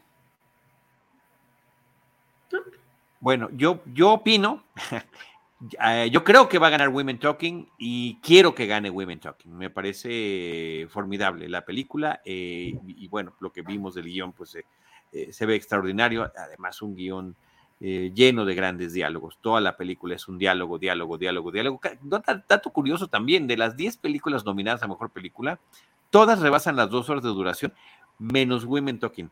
al final pueden ser, hablando de lo que decías, de lo que se, de la sensación que te puede dar una película de corta o larga, al final termina siendo la que puede mejor condensar algo. Me llama mucho la atención que Glass Onion esté nominada, me parece que es sobra, o sea, además está nominada porque está basada en personajes de otra película, Diablos.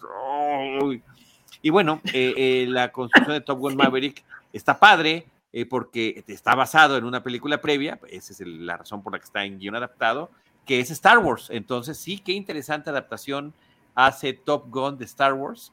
De la batalla de la estrella de la muerte, de las relaciones entre algunos personajes. Y, por supuesto que vi eso, ¿no? Eh, cuando estaba viendo la cinta. Eh, pero bueno, Women Talking definitivamente, aunque tiene mucho peso lo que están diciendo sobre Sin Novedad en el Frente y lo oportuno que es.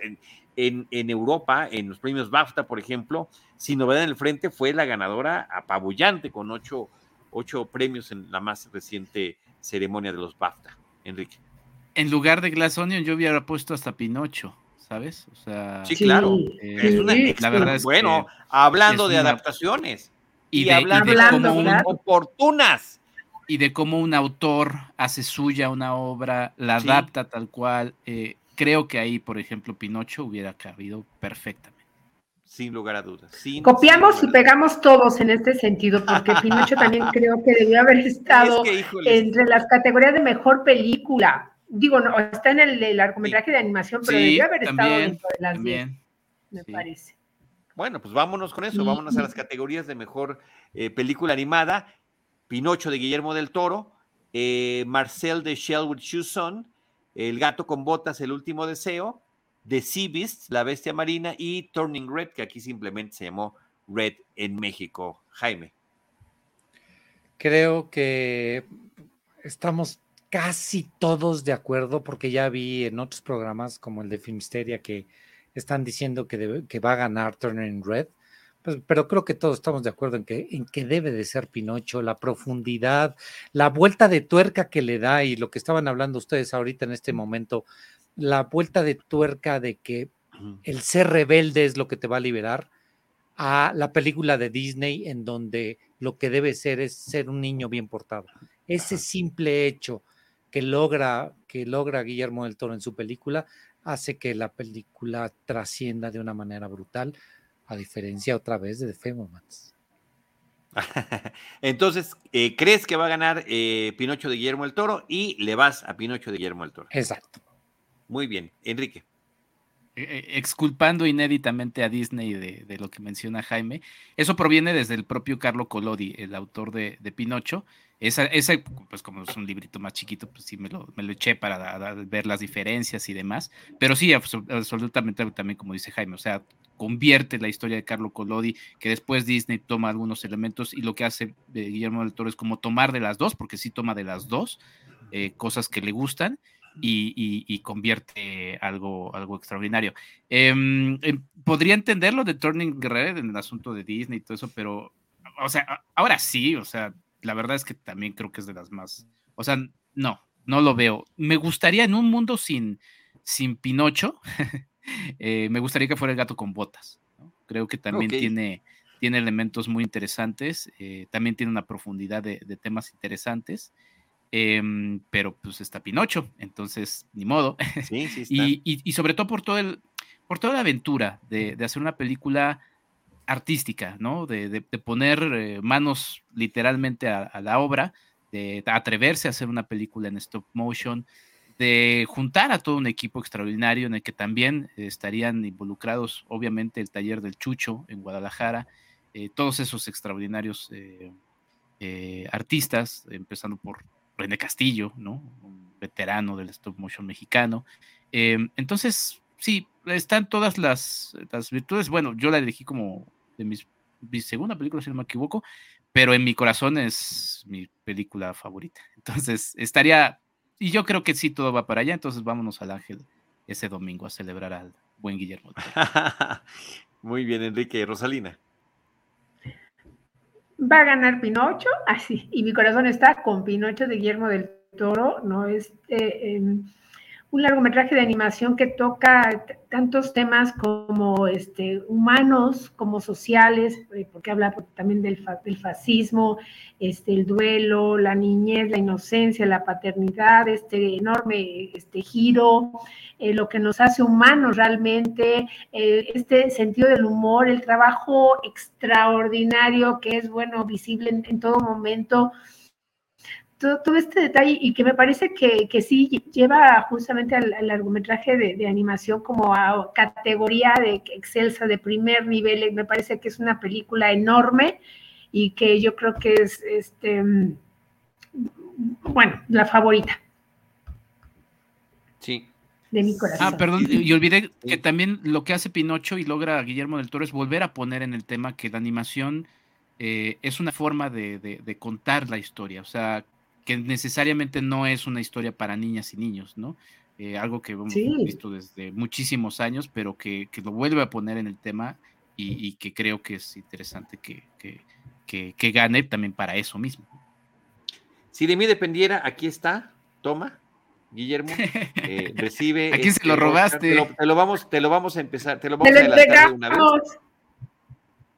Mejor eh, película animada en el 2023, eh, Pinocho de Guillermo del Toro, creo que es la que va a ganar y es la que yo quisiera que ganara una película que además creo que nadie ha arrasado tanto en esta temporada de premios en lo que tiene que ver con sus propias categorías como Pinocho en los premios ANI, en los premios de producción, en las participaciones que ha tenido en otros eventos. Eh, hay una gran unanimidad en torno a su calidad artística, a su emotividad eh, y a la formidable adaptación de un material que todos creíamos que ya conocíamos, gracias a la versión eh, previa, que también me gusta muchísimo, la original de Disney, pero esta le da, como bien estaba apuntando Enrique, otras dimensiones. Sí, por cierto, y nada más recordando lo que decía Jaime de, de, La La Land, en los Anis se echó un chascarrido este, Guillermo del Toro, ¿no? Si va a entregar un premio y dice, ah, el ganador es eh, La La Land. Y así todo, burlándose un poquito de eso. Pero bueno, está disfrutando su momento Guillermo del Toro, definitivamente. Ya es chiste de papá, además, son de los de los que yo me Sí, totalmente. Bueno, pues es, No sé, Jaime en viajes a Acapulco, por ejemplo, ¿no? Este, de los que imagínense seis horas de chistes de abuelito. De ida y de regreso. ese, era un podcast. Ya son 12. ¿Qué pasó? Ya son 12 horas. Debieron grabarse. Por, ahí hay unas sorpresas. Por ahí hay unas sorpresas. mejor película internacional, sin novedad en el frente, eh, con esta eh, suma ya nueve nominaciones en esos premios Oscar. Argentina en 1985, de Santiago Mitre, Close, la película de Bélgica, de Lucas Dont, EO, la película polaca de Jerzy Skolimowski y The Quiet Girl de Irlanda de Colm Bayret. Enrique. De, de, EO, este, le voy a mandar un saludo a mi hermano, pero tuve un momento así como cuando supe que Popeye era por Popeye, así que me blow my mind, ¿no? No, ¿cómo? ¿Qué edad tenías cuando te enteraste que Popeye significa, significa ojo reventado? Exacto, ¿no? Pero y tuve un momento igual cuando me dice, oye, y lo de Eon es por lo de Io, Io, ¿no? Pues es un burrito, ¿no? Y también fue así de, oh, claro, fue así como de blow oh, my mind. Es, es, una extraordinaria película, eh, nos tocó verla juntos eh, con, mi, con mi querida Ross. Em, y recuerdo obviamente a, a O. Hazard Baltasar, siempre tengo problemas con el primer nombre de, de, de Bazán. Em, también, por ejemplo, a Caballo de Guerra, de, de, de sí, eh, de, Steven Spielberg, ¿no? Eh, pero tiene momentos, sobre todo de cine experimental, que me gustaron. Esos creo que son los, momentos que más me gustaron de la película de, EO, la, película polaca. Eh, Argentina 1985 es una película muy valiente, es una película que, que debería Mm, pues, platicarse más en México para poder hacer también una película con esos alcances de crítica política que ya ha habido en el cine mexicano desde hace muchísimos años, pero es una película muy interesante justamente denunciando o presentando este juicio que se hace a los políticos argentinos en aquel, aquel año, los, los dictadores, los que venían de la dictadura. Em, pero creo que va a ganar All Quiet on the Western Front si bien es una película que no me parece mal, eh, pues sí, es un tema que ya, o sea, ya sabemos que la guerra es mala, ya nos queda todos clarísimos. pues Entonces ya es así como de, oh, es que ese es el tema, ¿no? Los, los, los, grandes temas siguen vigentes, desafortunadamente. Sí, sí, bueno, además esta remarca, eh, primero es el, punto de vista de los alemanes, que también durante mucho tiempo, eh, pues, y sobre todo por el cine de los Estados Unidos, siempre han sido este, estigmatizados. No estoy diciendo que no haya estado mal, pero pues con todo el poder terminan siendo los grandes villanos. Eh, pero además es su visión y de una guerra que casi también no está tan retratada, que es la Primera Guerra Mundial, que si ya de por sí todas las guerras son ridículas, pues esta era todavía más ridícula y creo que la película lo, representa bien y, hay escenas pues, muy, muy fuertes, ¿no? Pero también quizá y, también es una crítica válida, de repente parece que esa denuncia que hace de que todos sabemos que está mal, también es un poco un regodeo, ¿no? De, sí, pero mira cómo los matan, ¿no? mira cómo los queman. Entonces, quizá ese también es un poco un tema que habría que, analizar y que no, no, no me parece tan, o sea, no es algo que me, que, me guste del todo. Yo sí lo daría a Argentina 1985, porque además Argentina así este, eh, coronaría todo un, un, cine, bueno, que ya han sido ganadores, pero es un cine siempre muy prolífico en Latinoamérica. Sí, Rosalina. Eh, bueno, ahí debo decir que no he visto The Quiet Girl. No, no, no, no se ha estrenado o yo no. Creo que no se ha estrenado. he visto. es la única que no ha llegado. No se ha estrenado, ¿verdad? No ha llegado a México. Eh, yo quisiera mencionar una que no está, de Alcarraz, de Carla Simón, eh, la misma directora de la película de verano de 1993, película de España. Em, creo que va a ganar sin novedad en el frente por las razones que ya hemos comentado. Eh, mi corazón creo que estaría con EO, justamente me parece una película muy original, este, en, este sentido también de, podernos situar en, un mundo en el que de repente lo vemos muy ajeno, que es justamente nuestro vínculo, ¿no? Con, los animales y en esta película que, vemos justamente toda una serie de situaciones, este, de, tragedias y de un recorrido por el mundo a través de los ojos de, un burro, un burrito precioso que, se llama EO, pues me parece que, que, es como de este cine que aporta y que una vez que, te confronta, ¿no? Acerca de justamente de tu papel como humano en un planeta, pues donde, donde vivimos, tenemos una existencia compartida con, todos los animales, eh, con todas estas criaturas sintientes, ¿no? en ese sentido, este, me parece que la película es muy original, muy conmovedora y, que, que, transita como por, por caminos que aún nos falta por recorrer como, como seres humanos. vaya que sí. Y además que es el año de los burritos en los Oscars. El burrito de los espíritus de la isla también es un personajazo en la película. Sí. Eh, James. Muy rápido. Yo no sé qué hace Argentina en 1985 ahí. Yo no lo hubiera puesto en ese lugar. Wow. Esto que estoy diciendo no implica que hubiera yo puesto en su lugar hubiera puesto Bardo. No, tampoco. Tampoco. nadie dijo eso tampoco. No, no ah, pero por ahí es que son cosas que uno escucha cuando uno oye demasiado. Estábamos hablando de tus filias y te estás pasando a tus fobias, pero adelante. ah, bueno, órale. Entonces. Tú este, déjate como hilo de media ir.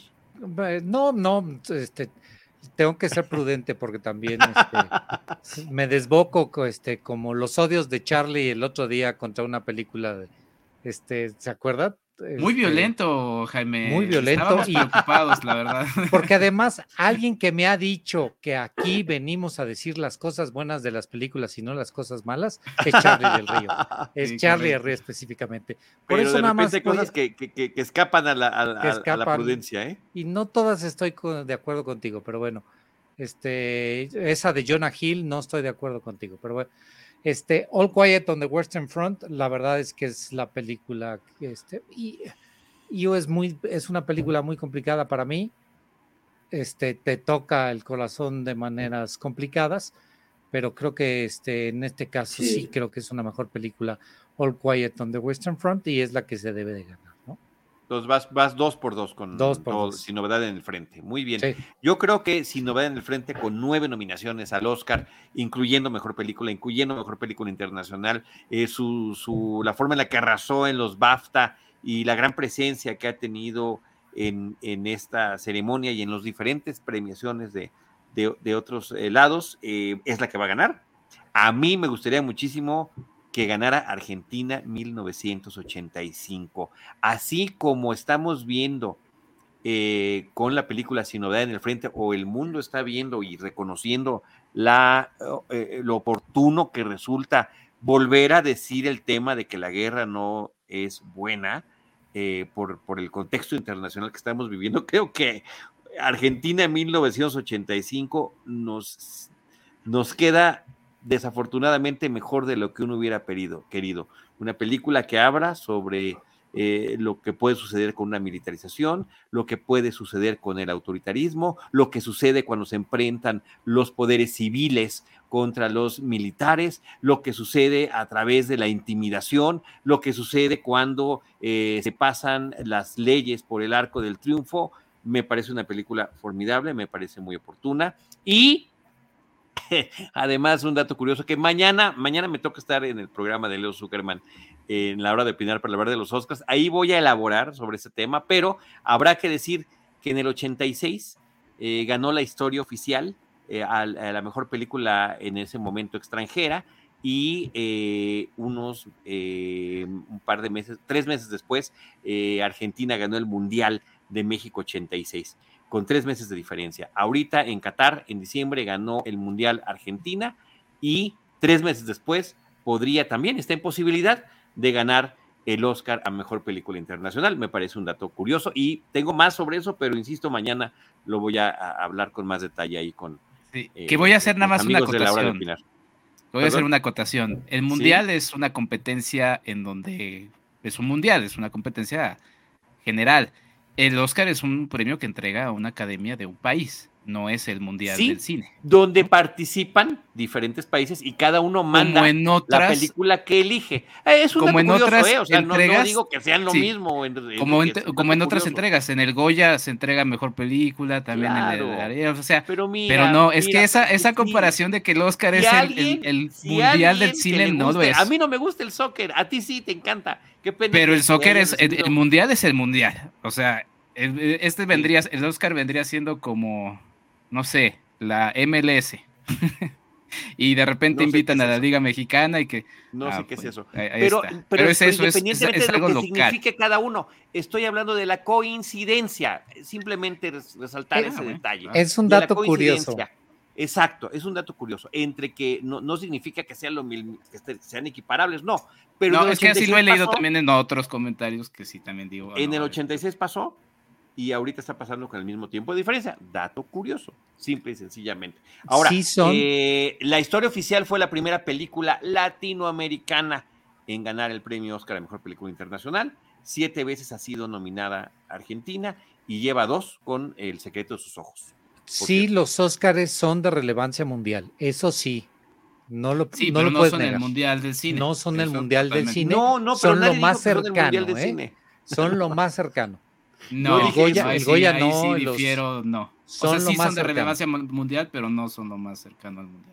Al Mundial del Cine son lo más cercano. No, tendrías que tener a todos los. eh, no, No, no, no, no, Perdón, no. ahí difiero. No, no, Difiero. este, Pero bueno, yo no, nadie no dice dije que son, sea eso. Son cercanos.